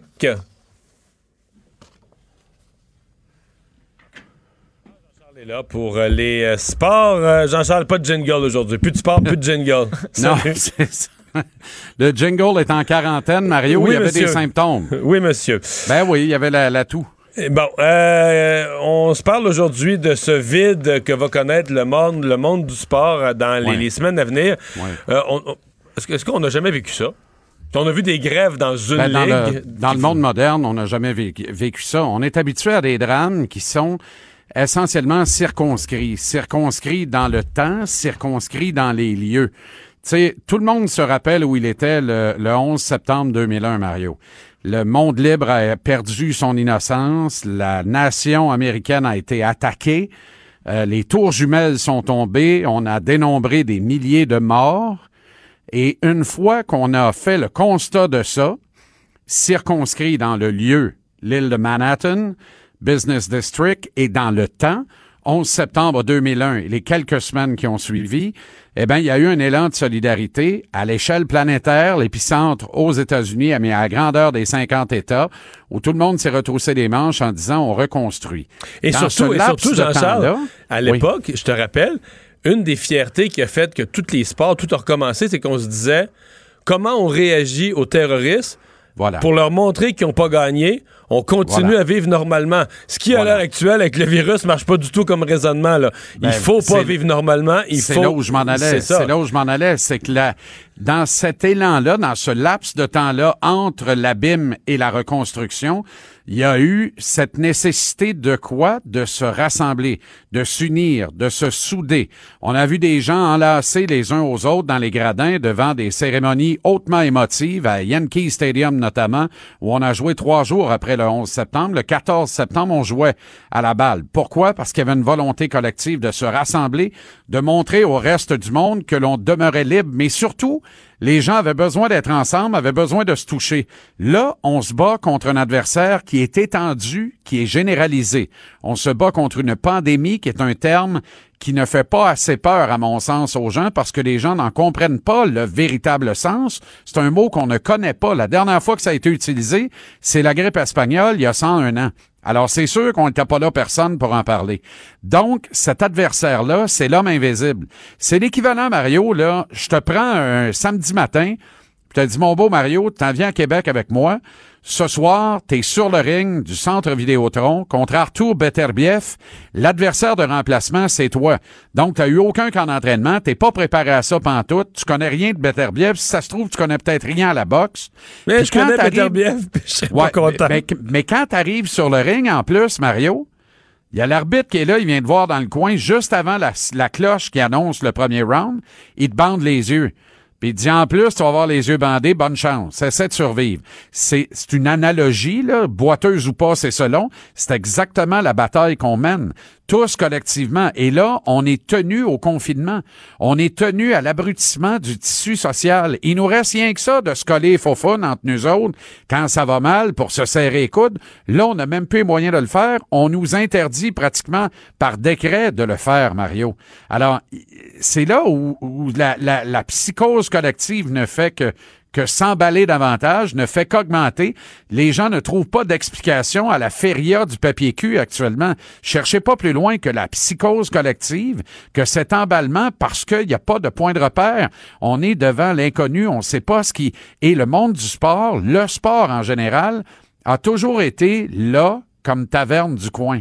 C'est l'exutoire par excellence. Pour oublier ce qui va mal Le dernier dans- rempart, Ouais, le dernier bastion, c'est le dernier lieu de rassemblement.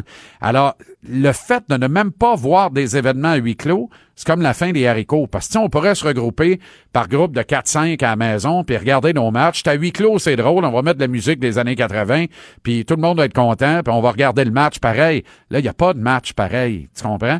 Là, on est obligé d'organiser des tables rondes, pour savoir si le but d'Alain Côté, finalement, il était bon. Alors que moi, je le sais depuis le début qu'il était bon.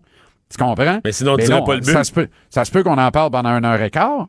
Mais alors, tu sais, comment ça va se traduire, comment ça va évoluer dans le temps, en cette ère également, Mario, du consommer et jeter, toutes les nouvelles graves, là, tu sais, c'est, c'est abominable ce que je vais dire là, là, mais quand tu commets un crime euh, épouvantable, ben, écoute, tu retiens 50% de l'attention médiatique pendant 24 heures.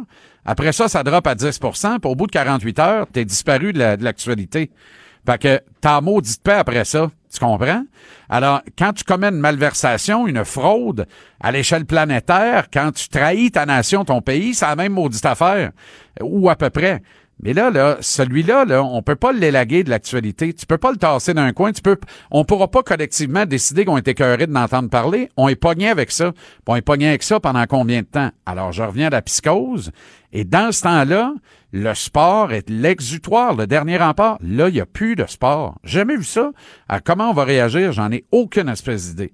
J'en ai aucune espèce d'idée. Bêtement, je te dirais, il va y avoir un bébé boom. Parce que, ben non, mais Renaud de Daniel et ses hommes, c'est lui qui connaît la recette, là. C'est vendredi, on fait l'amour, mais là, tu peux le mettre euh, les 16 jours de la semaine, j'ai l'impression, là. On s'en va vers ça, là. Hmm. Mais comment euh, les équipes, est-ce qu'il va y avoir des événements, par exemple, financièrement, est-ce qu'il y a des équipes qui sont plus fragiles, qui pourraient se retrouver dans l'embarras? Absolument, mais rappelle-toi que dans la Ligue nationale de hockey, Ouais, il reste encore une là. équipe sur deux qui perd moins d'argent quand elle joue pas que quand elle joue. Fait que euh, ça, c'est pas pire, mais l'autre équipe, elle, c'est catastrophique. Le Canadien, là, c'est catastrophique de perdre ces revenus-là. là. Ah Même oui? si on. Ben oui, c'est évident, on perd plus de 2 millions par match. Alors, si le Canadien conclut d'un exercice, si la saison est annulée, qu'on ne joue que les séries, le Canadien ne sera pas.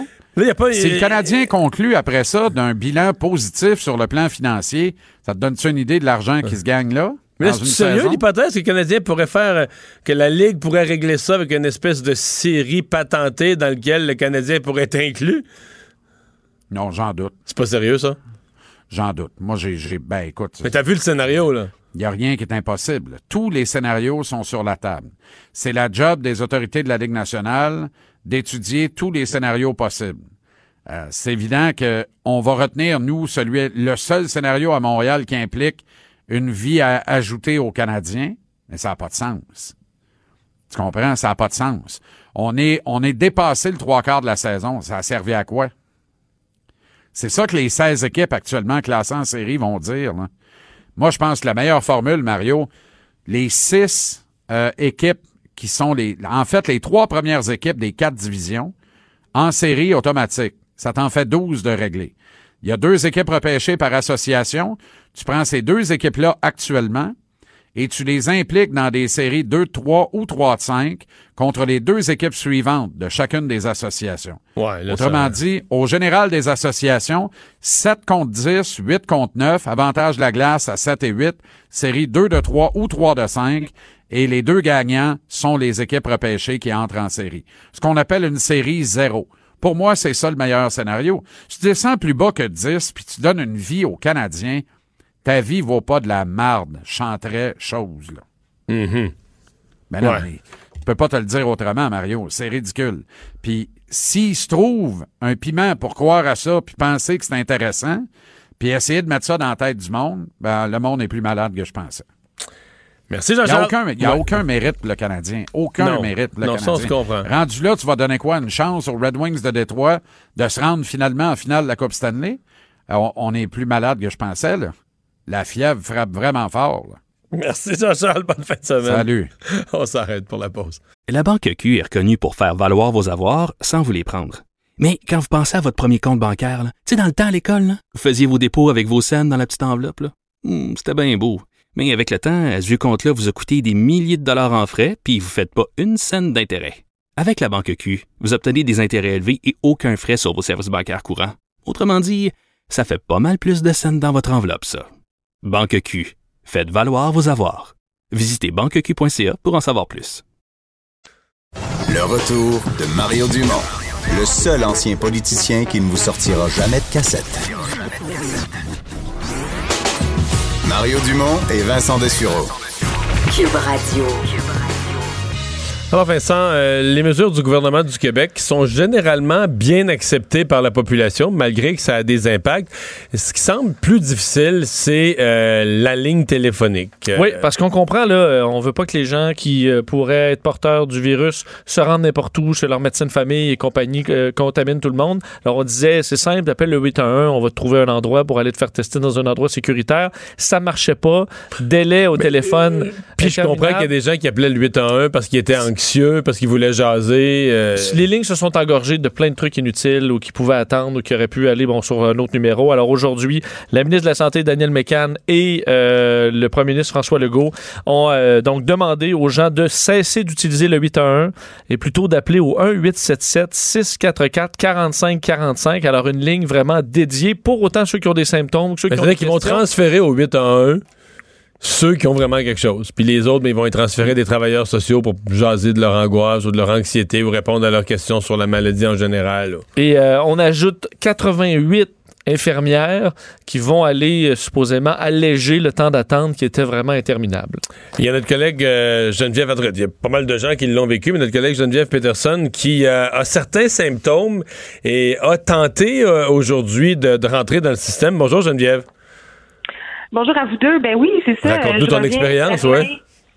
Oui, c'est ça. Ben, je reviens de Berlin. Ça fait déjà euh, peut-être une vingtaine de jours, mais au moment où j'ai commencé à avoir des symptômes, donc mercredi soir, puis là, on parle de quels symptômes? On parle du tout, on parle d'écoulement nasal, mais pas de fièvre. Donc, euh, jusqu'à maintenant, je pense pas avoir fait de fièvre, mais ce sont quand même euh, la toux euh, et euh, l'écoulement nasal des symptômes de la COVID-19. Donc, j'ai pas pris de chance et ce matin, euh, j'ai décidé de ne pas aller animer mon émission et je me suis dit, bon, évidemment, j'ai un facteur de risque qui est ce voyage à Berlin. J'ai transité par Londres aussi. On sait que c'est des zones touchées. Et ensuite, j'ai des contacts avec une personne qui présente des symptômes de COVID-19 et qui a pris le métro en même temps que les Montréalais qui ont été testés positifs. Donc, ça me fait, en fait, selon l'échelle actuelle, je suis considérée comme une personne à risque. Donc, évidemment, je fais mon devoir citoyen. Mhm. J'appelle au 8 heures ce matin, ça marche pas.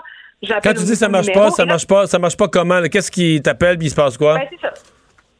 Ce matin, quand on t'appelait au 9, euh, au 8 à 1, pardon, on raccrochait tout de suite. C'est-à-dire, c'était impossible d'avoir la ligne. C'est-à-dire Par comme si la ligne déclenchait, les gens disaient la ligne déclenchait. C'est comme si ça répondait puis ça raccrochait un instantané, là. ça répondait même pas, tu même pas capable d'avoir la ligne, ça faisait juste occuper. Aucune mise en ligne n'était possible.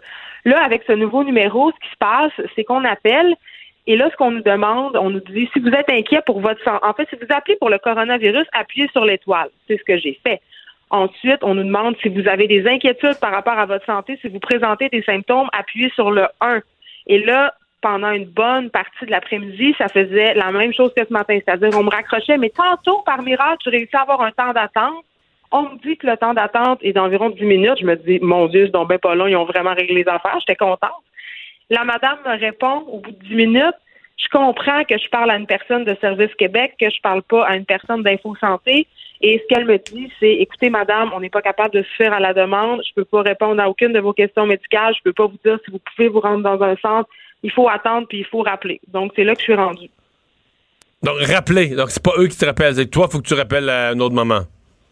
Non, mais j'ai même pas parlé à une madame d'Info Non, Santé. ça, je l'ai bien compris. Nouveau numéro, le nouveau numéro, ce qu'il fait, c'est qu'il fait juste te transférer à Info Santé où le même scénario d'échec se répète. Ce que je comprends, c'est qu'ils réussissent quand même à, à acheminer certains appels à des employés de Service Québec et là, on se fait répondre de rappeler plus tard et que malheureusement, on ne peut rien faire pour moi. Et la madame au bout du fil semblait quand même assez dépassée par les événements. Bon, donc euh, c'est la ministre de la Santé qui disait ce matin qu'elle se donnait la journée pour régler les problèmes téléphoniques. Euh, force est de constater que c'est pas encore fait. Hey, la journée achève, Mario, juste à Oui, je, je réalise ça. Ben, euh, Geneviève, euh, ben, meilleure des chances. On va espérer qu'au cours des, prochains, euh, des prochaines heures, ça va prendre son cours. Merci beaucoup. Salut. Ouais, ça ressemble. Moi, ce, matin, sur ma page Facebook, je posais la question. Les gens me parlaient. Il y a des gens qui avaient réussi à parler à quelqu'un, ça avait pris deux heures. Euh, des gens qui avaient parlé. Au bout de deux heures, on avait pris leur numéro, on a dit qu'on allait les rappeler. Mais ça, en même temps, c'est. Il y a une partie qui est un peu normale. C'est que n'importe qui qui a des symptômes du rhume puis de la grippe, ce que quand Appelle même. sa ligne. là. Appelle, puis c'est ce qu'on demande, mais. C'est à ce contraire, fallait centraliser? Ouais, parce qu'on veut pas que les gens se présentent. C'est un cercle vicieux, là. C'est ça. Parce qu'en voulant pas que les gens se présentent, tu centralises à un seul endroit les gens de tout le Québec, le Montréal, Québec, les régions, tout, tout- comment tu vas tout le monde sur le même numéro de téléphone? Tu crées tout un achalandage. Mais bon, on sait qu'on ajoutera des, euh, des nouvelles cliniques. Là. Alors, c'est sûr que là, c'est la question des appels, mais aussi la question des places pour aller faire des tests. Une dizaine de nouvelles cliniques désignées pour le coronavirus euh, vont être annoncées au cours des prochains jours au Québec. Alors, il y en aura. Mais c'est essentiellement des tentes, euh, des, des petites tentes dans l'entrée des hôpitaux. Là. Oui. Parce qu'on veut pas que les gens Entrent. qui ont juste un test à aller subir se promènent dans l'hôpital d'aucune façon. Euh, dans Outaouais, Mauricie, les Laurentides, Estrie, Saguenay, vous aurez votre, votre clinique d'urgence, on peut appeler ça une clinique. Et la question, est-ce que ça arrivera, là, mais du, de la visite à, à domicile. D'ailleurs, dans ce cas, Donald Trump, peut-être un petit rappel sur euh, ce qui vient d'être an- annoncé par euh, le président américain. Euh, on déclare l'état d'urgence, donc aux États-Unis, ce qui permettra de débloquer jusqu'à 50 milliards de dollars, entre autres pour les villes, pour pouvoir soutiller un peu partout.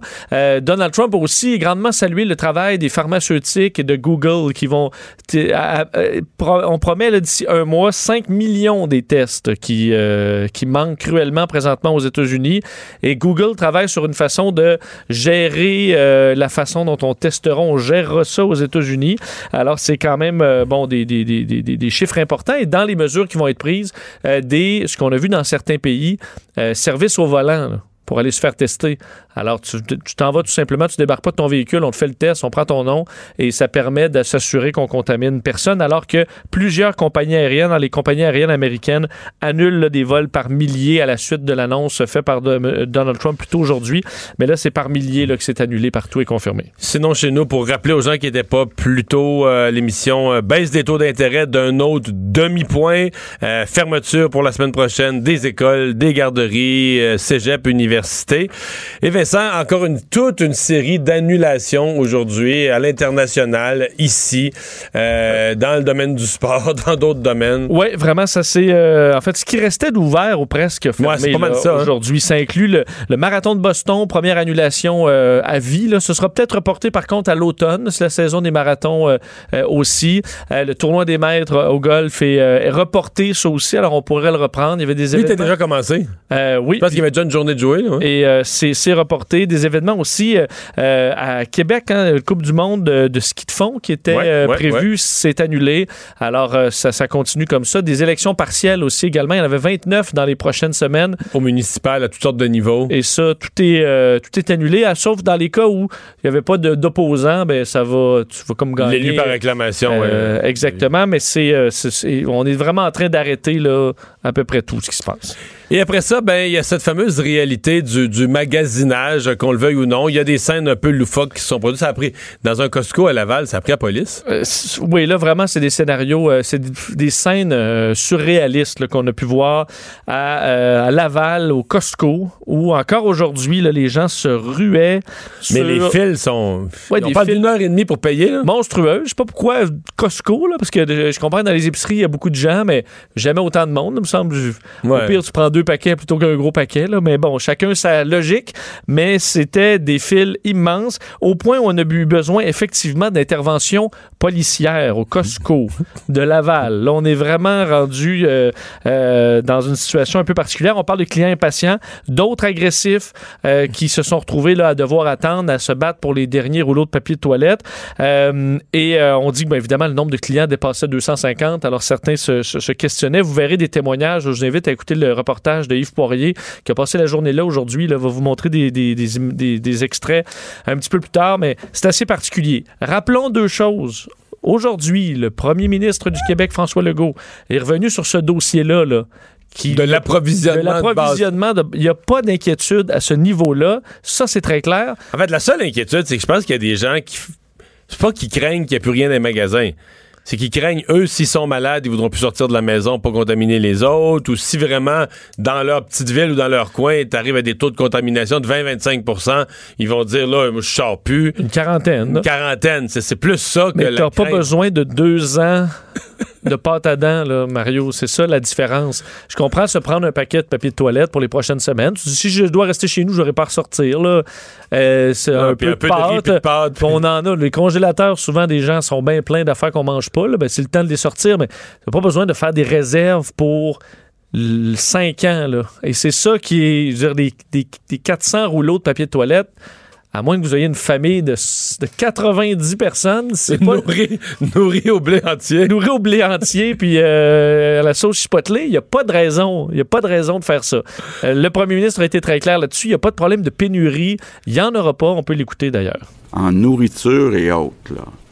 Je veux vous dire, on ne prévoit aucune pénurie de nourriture. Donc, c'est important là, que euh, les gens s'inquiètent pas. Les épiceries vont continuer d'être approvisionnées.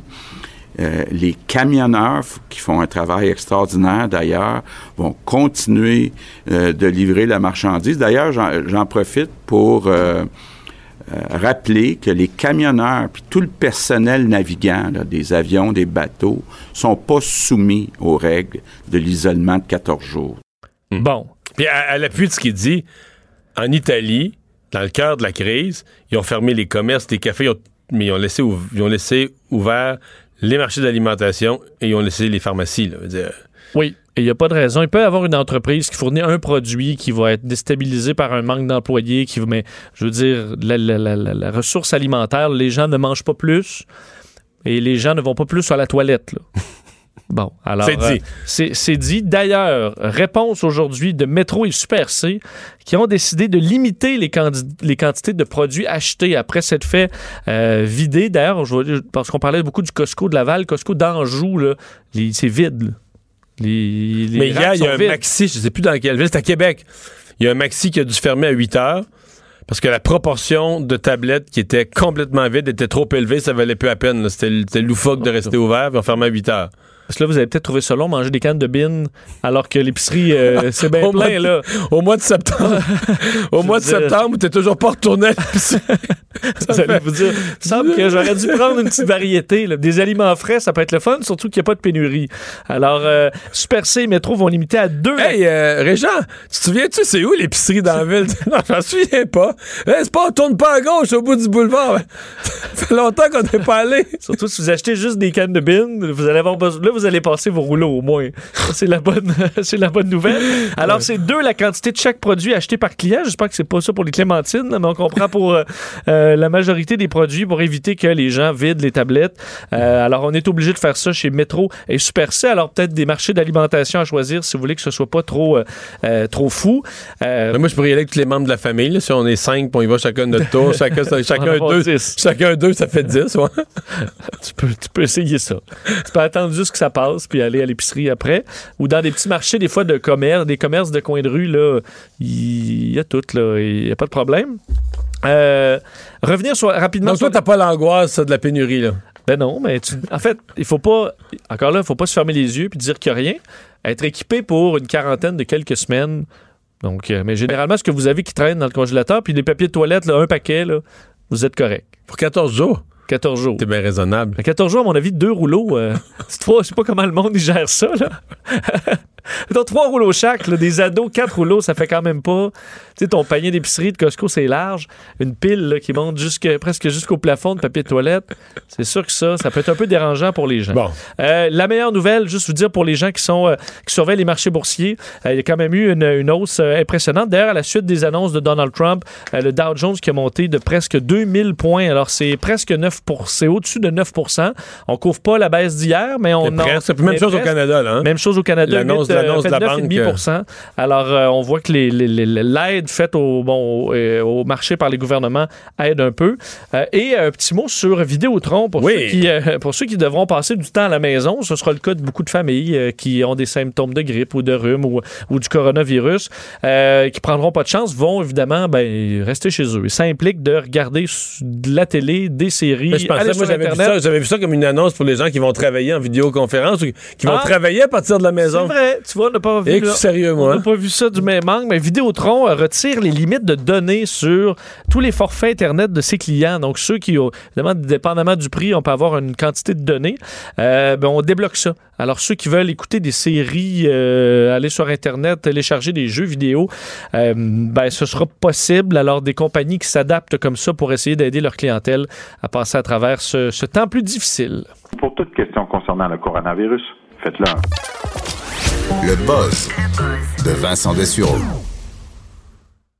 Tu nous parles d'un bras qui se transforme après une greffe. Oui, euh, j'adore cette nouvelle-là parce que bon, ça nous euh, fait Ça changement un peu bonnes, du coronavirus. C'est- C'est très intéressant ce que le, le corps humain est capable de faire. Euh, C'est une adolescente en Inde de 18 ans. En 2016, elle a un accident d'autobus, perd ses deux bras. Ses deux bras jusqu'au niveau du coude sont écrasés et euh, doivent être amputés. OK? Alors, c'est la situation pour elle en 2016.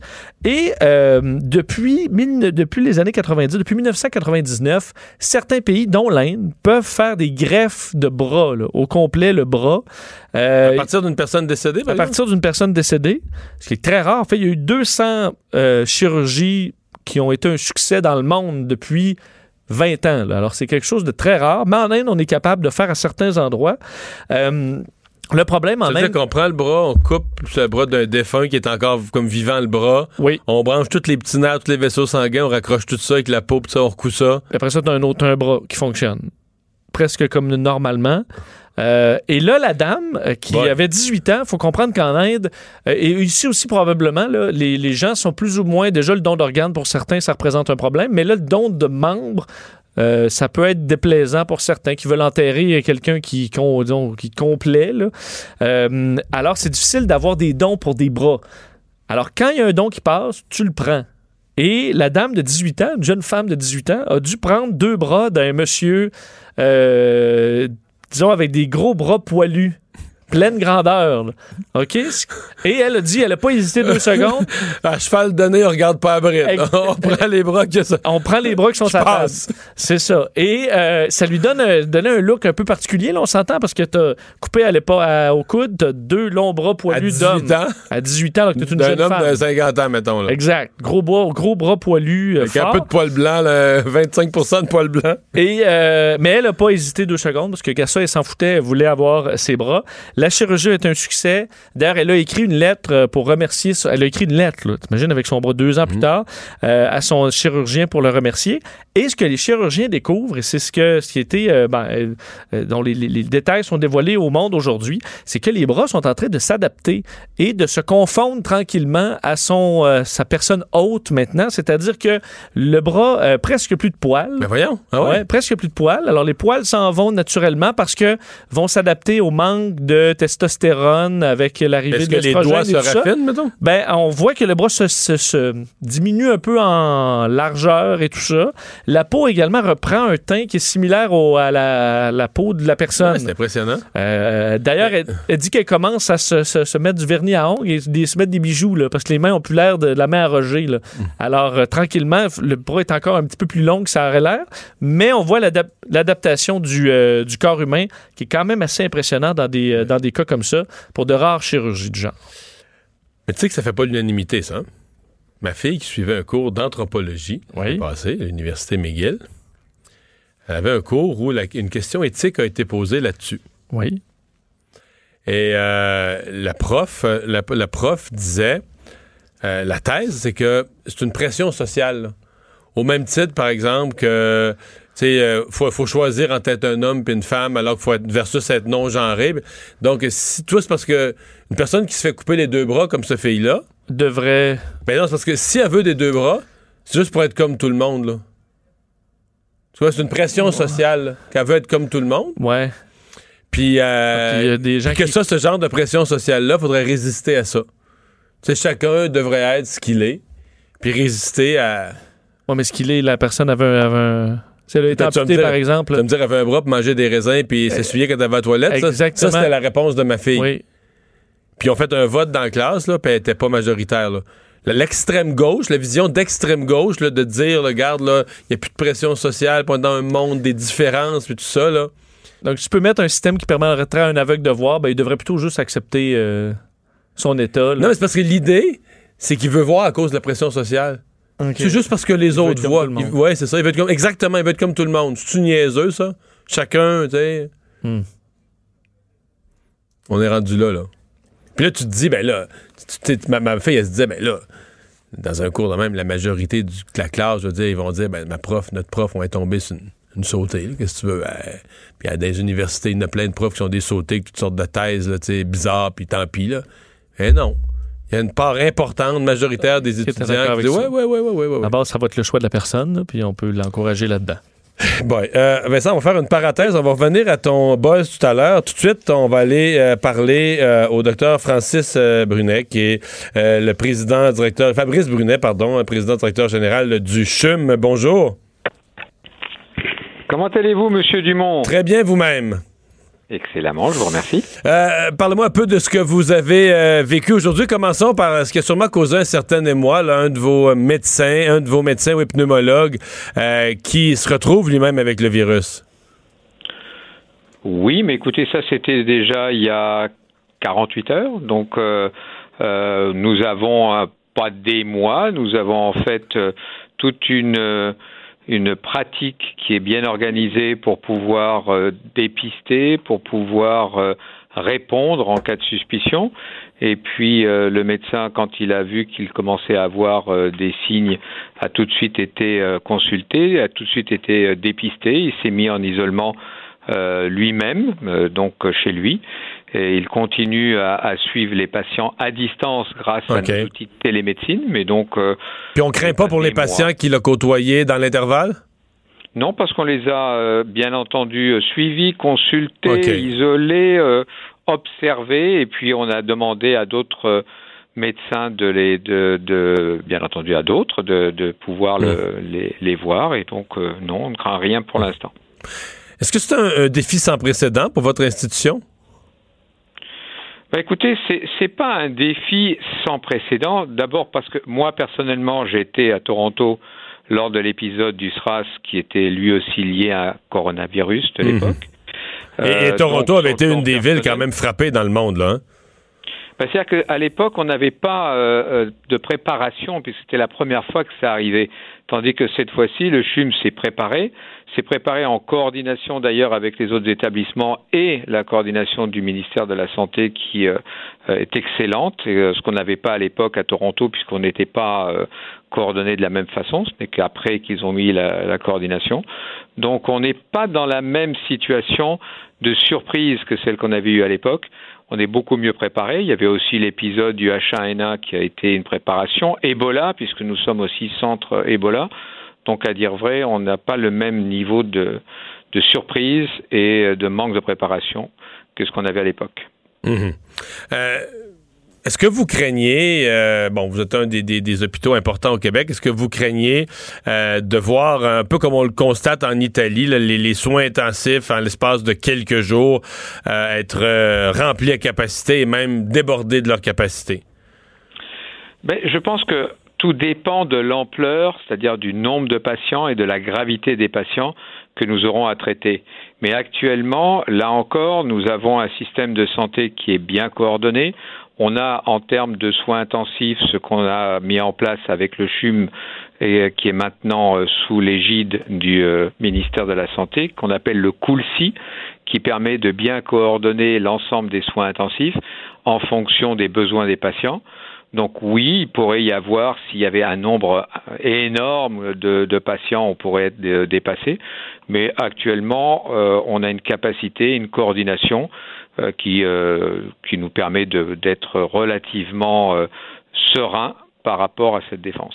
Ça ne veut pas dire que on, sous-estime les besoins, mais notre réponse est bien coordonnée. Euh, comment vous évaluez euh, la façon dont les choses évoluent en Europe? Je pense à trois pays. Bon, euh, prioritairement l'Italie, mais euh, pas loin derrière, quand même, les choses évoluent pas très bien. Euh, en Espagne, même en France, aujourd'hui, je pense qu'on a augmenté de 800 cas. Euh, Est-ce que vous craignez que, la situation devienne dans ces pays-là euh, ingérable? Mais écoutez, le, problème, c'est euh, ce que je viens de dire il y a une minute, c'est-à-dire le nombre de patients et la gravité des patients. Euh, si le nombre de patients est important, mais que la gravité de leur, euh, de leur maladie est basse, le système de santé ne sera pas, euh, ne sera pas débordé. Parce que la plupart Si, sont en chez revanche- eux, là. bah, c'est ça. Si la re- en revanche, euh, il était grave en même temps, et c'est sûr que si vous avez une vulnérabilité quelconque en, en termes de défense de votre organisme, vous risquez de faire une forme plus grave. Mais euh, je vous dis à nouveau, nous avons une préparation, et puis nous sommes dans un pays où nous avons une moindre densité de population par rapport au territoire, ce qui est moins le cas en Espagne, en France, en Italie, etc. Donc euh, on est, prudent, on continue à, suivre euh, l'ensemble des indicateurs de santé publique et euh, le, ministère là-dessus fait un travail remarquable. Et puis on a mis en place avec les mesures du gouvernement euh, des mesures de confinement que j'espère vont nous permettre de, contrôler mieux la situation, surtout si la population du Québec se mobilise et je sais que ce sont des gens qui ont à cœur euh, la santé, leur, propre santé, mais aussi la santé des autres. Maintenant, euh, bah, tout peut arriver dans, la vie. Je veux dire, on n'est pas non plus prophète. Si jamais ça montait beaucoup, là, on serait peut-être dans les mêmes situations que les pays européens. Mais pour l'instant, je ne pense pas. Mhm. Ben, on va surveiller euh, tout ça. Euh, merci beaucoup, docteur, Bru- docteur Brunet, de nous avoir parlé. Mais ça m'a fait très plaisir et puis à bientôt. Au revoir, Fabrice Brunet, le PDG du CHUM. On va aller à une pause. La Banque Q est reconnue pour faire valoir vos avoirs sans vous les prendre. Mais quand vous pensez à votre premier compte bancaire, tu sais, dans le temps à l'école, là, vous faisiez vos dépôts avec vos scènes dans la petite enveloppe. Hmm, C'était bien beau. Mais avec le temps, ce vieux compte-là vous a coûté des milliers de dollars en frais, puis vous ne faites pas une scène d'intérêt. Avec la Banque Q, vous obtenez des intérêts élevés et aucun frais sur vos services bancaires courants. Autrement dit, ça fait pas mal plus de scènes dans votre enveloppe, ça. Banque Q. Faites valoir vos avoirs. Visitez banqueq.ca pour en savoir plus. Mario Dumont. Il s'intéresse aux vraies préoccupations des Québécois. La santé, la politique, l'économie. Le retour de Mario Dumont. La politique, autrement dit. Alors Vincent, on continue ton buzz et tu nous parles de Pokémon Go qui s'adapte à l'actualité. Oui, évidemment, l'actualité, c'est Oui, étant- oui, le- la pandémie de coronavirus. Puis il y a un problème avec Pokémon Go, qui est quand même un des jeux. Il y a eu la folie, le Pokémon Go, mais c'est encore très populaire, surtout en Asie. Euh, le problème, c'est que là, ça vous fait sortir de chez vous. Quand tu dis la folie, c'est qu'on tu, courais après un Pokémon dans le parc à côté de chez vous. là. Exact. Ça te existe souviens- encore, ça? Oui, ça existe encore. C'est vrai que ça avait duré deux semaines. Là. Euh, ben, tu sais que tout le monde l'a essayé, ça a duré deux semaines. Puis on, maintenant, on en revenait, mais euh, pour certains. Il y a toujours des adeptes. Là. Ben, des adeptes par millions, là. Même, euh, je, je suis allé au Japon, puis t'en vois, là. Ils sont là, puis ils ont même leur casquette de, il Pikachu. manque- Il me manque un bout. Là. Bon, et là, les gens sortent, c'est ça, à la chasse aux Pokémon. Et euh, on veut pas nécessairement qu'ils sortent présentement dans la situation actuelle. Alors, Pokémon Go lance une mise à jour dans le but de jouer plus facilement de chez vous. Alors, euh, en restant en quarantaine, en donnant un rabais de 99% sur l'encens, parce que l'encens attire les Pokémon euh, à toi. Tu comprends? Ça te permet de les chasser. Euh, Proche de chez toi. Directement de la maison. maison. Alors, il y a différentes euh, façons comme ça. Les incubateurs vont être deux fois plus efficaces. Alors, on peut faire. euh, on n'a pas besoin de faire autant de permet pas. de te procurer des Pokémon sans sortir de chez vous. de la maison et toute la partie marche parce que ça te donne, ça te permet de faire incuber les bébés. là. Ben, si tu pourras en faire moins, donc rester chez vous, marcher dans ton salon. Et il n'y a plus de cadeaux non plus dans les Pokéstops, qui sont des endroits un petit peu partout là, dans la ville. À un moment donné, on en voyait partout. Et ça, donc, on va changer ça. Alors, Niantic, la compagnie qui essaie de s'adapter pour qu'on continue de jouer, même à la maison, à Pokémon Go. D'ailleurs, les- les- à mon avis, les jeux en ligne. Mais ici, sera, euh, en Amérique du Nord, y a-tu encore du monde qui joue oui, à ça? Oui. j'en connais. Hey, là, je suis... hey, moi, je me souviens, mais ça fait quelques années, les enfants... euh, enfants étaient plus jeunes, mais c'est surtout Ben, la plus jeune, euh, ça fait pas. euh, Ça fait 3-4 ans, là. Euh, ouais, peut-être, euh, je dirais. Même ouais. plus que ça, là. C'était en 2016. Alors, c'était juillet 2016. Ouais, Alors, quatre ça va faire 4 ans en juillet. Euh, c'est encore euh, des millions de joueurs là, euh, quotidiens qui jouent à Pokémon Go. Mais c'est moins, euh, chez nous, là, moins populaire. Mettons. Une vidéo virale qui montre la puissance du fentanyl. Ah ouais, je termine là-dessus parce que euh, des, des images qui circulent, qui montrent vraiment à quel point, là, tu sais, on dit le fentanyl, c'est dangereux, si tu y touches, tu peux mourir. Mais il y a une vidéo qui montre exactement ça, mais d'une façon assez saisissante. Euh, un policier, enfin un, un douanier à Bartlesville, en Oklahoma, qui, non, c'est pas un douanier, c'est vraiment un policier dans son, son, son poste de police, qui a des gants chirurgicaux, qui est tout équipé pour faire un test sur euh, du, du- ce qu'on croit être du fentanyl, mais par une, mauvaise manipulation, ça va toucher sa peau. Et on le voit qui, en à peu près 5 à 10 secondes, commence à avoir une faiblesse et s'effondre carrément au sol. Euh, Là, il l'a sur la peau. Il, il l'a- ouais, il l'a- ça a touché sa peau. là. Il y avait des gants chirurgicaux, mais ça a touché sa Et peau ceux à un qui autre s'en endroit. injectent là, dans le sang, là. Ben, c'est ça, on comprend bien, mais en fait, le fentanyl, on le s'en sert pour diluer, en fait, pour euh, euh, renforcer certaines, certaines drogues, mais le- dans certains cas, le simple fait d'y toucher, ça peut être mortel. Heureusement, le poste de police a de la naloxone, là, qui est l'espèce d'antidote, et euh, les policiers, très rapidement étant équipés de ça, ont- sont intervenus pour bon, le- lui sauver la vie. Mais ça montre très bien, vous allez peut-être voir ces images-là circuler sur les réseaux sociaux, mais ça montre à quel point c'est très rapide et très puissant, que c'est vraiment un danger, surtout que le carfentanyl étant à peu près mille fois plus puissant que ça, est vraiment un énorme danger. Alors, euh, ben, si vous voyez ça, ce sera un rappel général. Merci Vincent. On va aller à une pause. Euh, on fait le tour de l'actualité internationale. Ouais, il va y avoir un thème dominant cette semaine avec Normand Lester. La Banque Q est reconnue pour faire valoir vos avoirs sans vous les prendre. Mais quand vous pensez à votre premier compte bancaire, tu sais, dans le temps à l'école, vous faisiez vos dépôts avec vos scènes dans la petite enveloppe. Hmm, C'était bien beau. Mais avec le temps, ce vieux compte-là vous a coûté des milliers de dollars en frais, puis vous ne faites pas une scène d'intérêt. Avec la Banque Q, vous obtenez des intérêts élevés et aucun frais sur vos services bancaires courants. Autrement dit, ça fait pas mal plus de scènes dans votre enveloppe, ça. Banque Q. Faites valoir vos avoirs. Visitez banqueq.ca pour en savoir plus. Le retour de Mario Dumont. Pour nous rejoindre en studio, Studio à commercial cube.radio.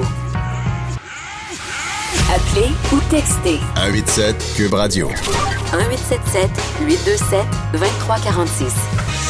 Alors à cette heure-ci, chaque vendredi, c'est un tour d'horizon de l'actualité de la semaine à l'international. Normand Lester, bonjour. Bonjour. Évidemment, on se parle de cette crise mondiale du coronavirus. Ça a commencé par le président Trump et Normand, il faut parler d'une semaine. Si on veut faire le bilan de la semaine, il faut parler d'une semaine en deux temps, là, parce qu'il y a- il y, a le avant mercredi soir, puis il y a le après. Oui, ben c'est ça. Et avant mercredi soir, euh, tout le monde pensait que malheureusement, ça allait pas vite du côté euh, du gouvernement américain. Puis il y a eu ce, cette- ce bizarre discours de Trump à partir euh, du bureau ovale, qui, où finalement il n'a pas dit grand-chose, puis il a été vivement critiqué. Les gens ont parlé de son incompétence face à la pandémie. Et là, cet, cet après-midi, conférence de presse de Trump qui déclare un état d'urgence national aux États-Unis. Puis au cours de la conférence de presse, il dit qu'il ne prend aucune responsabilité pour le fait que les tests de diagnostic ne sont pas disponibles pour la plupart des Américains qui l'exigent. Pourtant, c'est l'administration Trump qui a euh, dissous, qui a coupé les budgets de plusieurs institutions euh, du gouvernement américain qui étaient chargées de, euh, de lutter contre les maladies contagieuses, mais là, il accuse plutôt Obama euh, et puis il dit aussi que c'est les il blâme les Américains pour ne pas avoir obtenu de, tests, mais les tests n'existent pas. Mais ça, c'est c'est typique de Donald Trump. Écoutez, euh, la situation, euh, le fait là que ces tests de diagnostic-là soient pratiquement pas disponibles aux États-Unis, ça fait que la situation dans ce pays-là pourrait bien est inquiétante et pourrait bien euh, devenir, euh, devenir très dramatique. Et puis, nous, ici au Canada, euh, qu'est-ce qu'on fait? Est-ce que est-ce qu'on laisse la frontière ouverte? Et surtout, je pense, est-ce qu'on va fermer la frontière de la colle et est-ce qu'on va refouler les demandeurs de statut de, euh, de réfugiés? J'aimerais bien entendre la, la Ouais. position du Mais- gouvernement fédéral là-dessus. Mais ce qu'on va disait, ce, faire? ouais, ce qui se disait ce matin, c'est que c'était quand même une situation délicate parce que Bon, il y a des arguments qui pourraient justifier de fermer la frontière terrestre avec les États-Unis ou de la contrôler davantage. En même temps, au niveau commercial, euh, il y a un camionnage considérable qui se fait dans les deux sens, qui est souvent à l'avantage du Canada. Donc, on, on veut garder la frontière ouverte euh, au niveau des... euh, au niveau de la euh, de- de- du commerce, de la, de la- Oui, des ça, marchandises. ça, normal. Mais au niveau des demandeurs de statut de, ré- de réfugiés qui, qui, finalement traversent illégalement la frontière à la colle, est-ce qu'on va, qu'est-ce qu'on va faire? Est-ce qu'on va, en- premièrement, est-ce qu'on va les examiner? Est-ce qu'il va y avoir une vérification sanitaire de leur État? J'entends pas Ottawa euh, euh, parler à ce sujet-là. Puis pour moi, c'est préoccupant, premièrement, parce que c'est pas loin de Montréal et parce que euh, parce qu'il y a quand même régulièrement des gens qui se présentent ici et puis qui arrivent et qui sont pas euh, vraiment contrôlés. Est-ce qu'on va changer la, euh, la situation? Est-ce qu'il va y avoir des gens à la frontière là pour les pour les examiner? Et qu'est-ce qu'on va faire si si on empêche la- les, les Américains de rentrer au Canada? Est-ce qu'on va aussi empêcher les demandeurs de statut de réfugiés de le faire? Ouais. Euh, Est-ce qu'on craint que le président Trump, si on, on, on vient à l'annonce de mercredi soir du président Trump qui ferme euh, la porte lorsque les vols en provenance d'Europe arrivent aux États-Unis, euh, est-ce qu'il n'y a pas un risque, par exemple, des gens qui veulent vraiment des, des gens qui veulent vraiment des Européens rentrer aux États-Unis utilisent le Canada comme et qui viennent de pays où il y a beaucoup de coronavirus, là, qui utilisent le Ben Oui, Canada ben comme ben ça. comme Ils vont- ricochet? Ils, ils risquent, ils risquent d'utiliser Montréal et Toronto, mais en plus de ça, peut-être c'est plus facile pour eux, ils risquent d'utiliser Londres, parce que Ouais. Londres c'est beaucoup plus près, et de passer par Londres, donc c'est complètement idiot. Il y a même des gens qui ont suggéré que Trump a exclu l'Irlande et la Grande-Bretagne parce que il a bien sûr des hôtels et des terrains de golf dans ces deux pays-là et il voulait pas nuire à ses affaires personnelles. Peut-être aussi c'est parce qu'il entretient des bonnes relations avec le premier ministre britannique Maurice Johnson, mais en tout cas, Je veux dire, faire ça comme ça, c'est absurde parce que les Européens qui vont vouloir entrer aux États-Unis sans problème vont prendre l'avion pour Londres et vont passer à New York, vont, vont, vont passer partout aux États-Unis, ou bien ils risquent de passer effectivement par Montréal ou par Toronto pour faire la même chose. Bon, là, euh, il y a des théories du complot qui circulent sur le web de, de toutes sortes, plus farfelues les unes que les autres. Euh, mais il y a la Chine, finalement, qui en a alimenté une. Ben oui, ça c'est vraiment étrange. Un porte-parole officiel du gouvernement chinois a lancé une théorie du complot. Il a, fait des tweets là-dessus en disant que dans le fond, ce sont euh, les Américains et l'armée américaine qui a lancé et qui a euh, fait une opération qui a, qui a provoqué finalement l'éclosion du coronavirus, du COVID-19 à, Wuhan en Chine. Bien sûr, c'est fondé sur rien, c'est, il, il donne aucune preuve, euh, il, il, explique pas du tout son allégation. Alors, mais c'est un, quand même un porte-parole officiel du gouvernement chinois qui, qui dit ça, probablement pour se venger de toutes les théories du complot qui circulent aux États-Unis et qui sont propagées aussi par certains élus républicains qui disent euh, euh, ça, tout ça, euh, le coronavirus, ce sont une opération des Chinois pour nuire à l'économie américaine. En tout cas, ouais. une théorie du complot est aussi idiote que l'autre. Ouais. Et là, tu te demandes, est-ce que le, le, le coronavirus est le signe d'une une nouvelle réalité euh, mondiale. Euh, euh, évidemment, c'est un monde, un monde nouveau hein, dans lequel on voyage énormément, des gens avec des cultures différentes, les habitudes. Certains pointent du doigt aussi les habitudes. On dit que probablement que c'est dans un marché d'alimentation, un marché de viande ou de fruits de mer, où des animaux vivants se promenaient dans le marché, où c'est parti en, en Asie. C'est, pour moi, c'est extrêmement préoccupant. La population mondiale augmente énormément. Euh, par exemple, si on va en arrière, lorsqu'il y a eu la grippe espagnole, euh, il y a 100 ans environ, on était à peu près 1 milliard 500 millions à 2 milliards sur la planète. Maintenant, on est 7 milliards, on va vers 8 milliards. Et en plus de ça, maintenant, avec la mondialisation des transports, on peut aller partout sur la planète assez facilement, en disons en moins de 24 heures.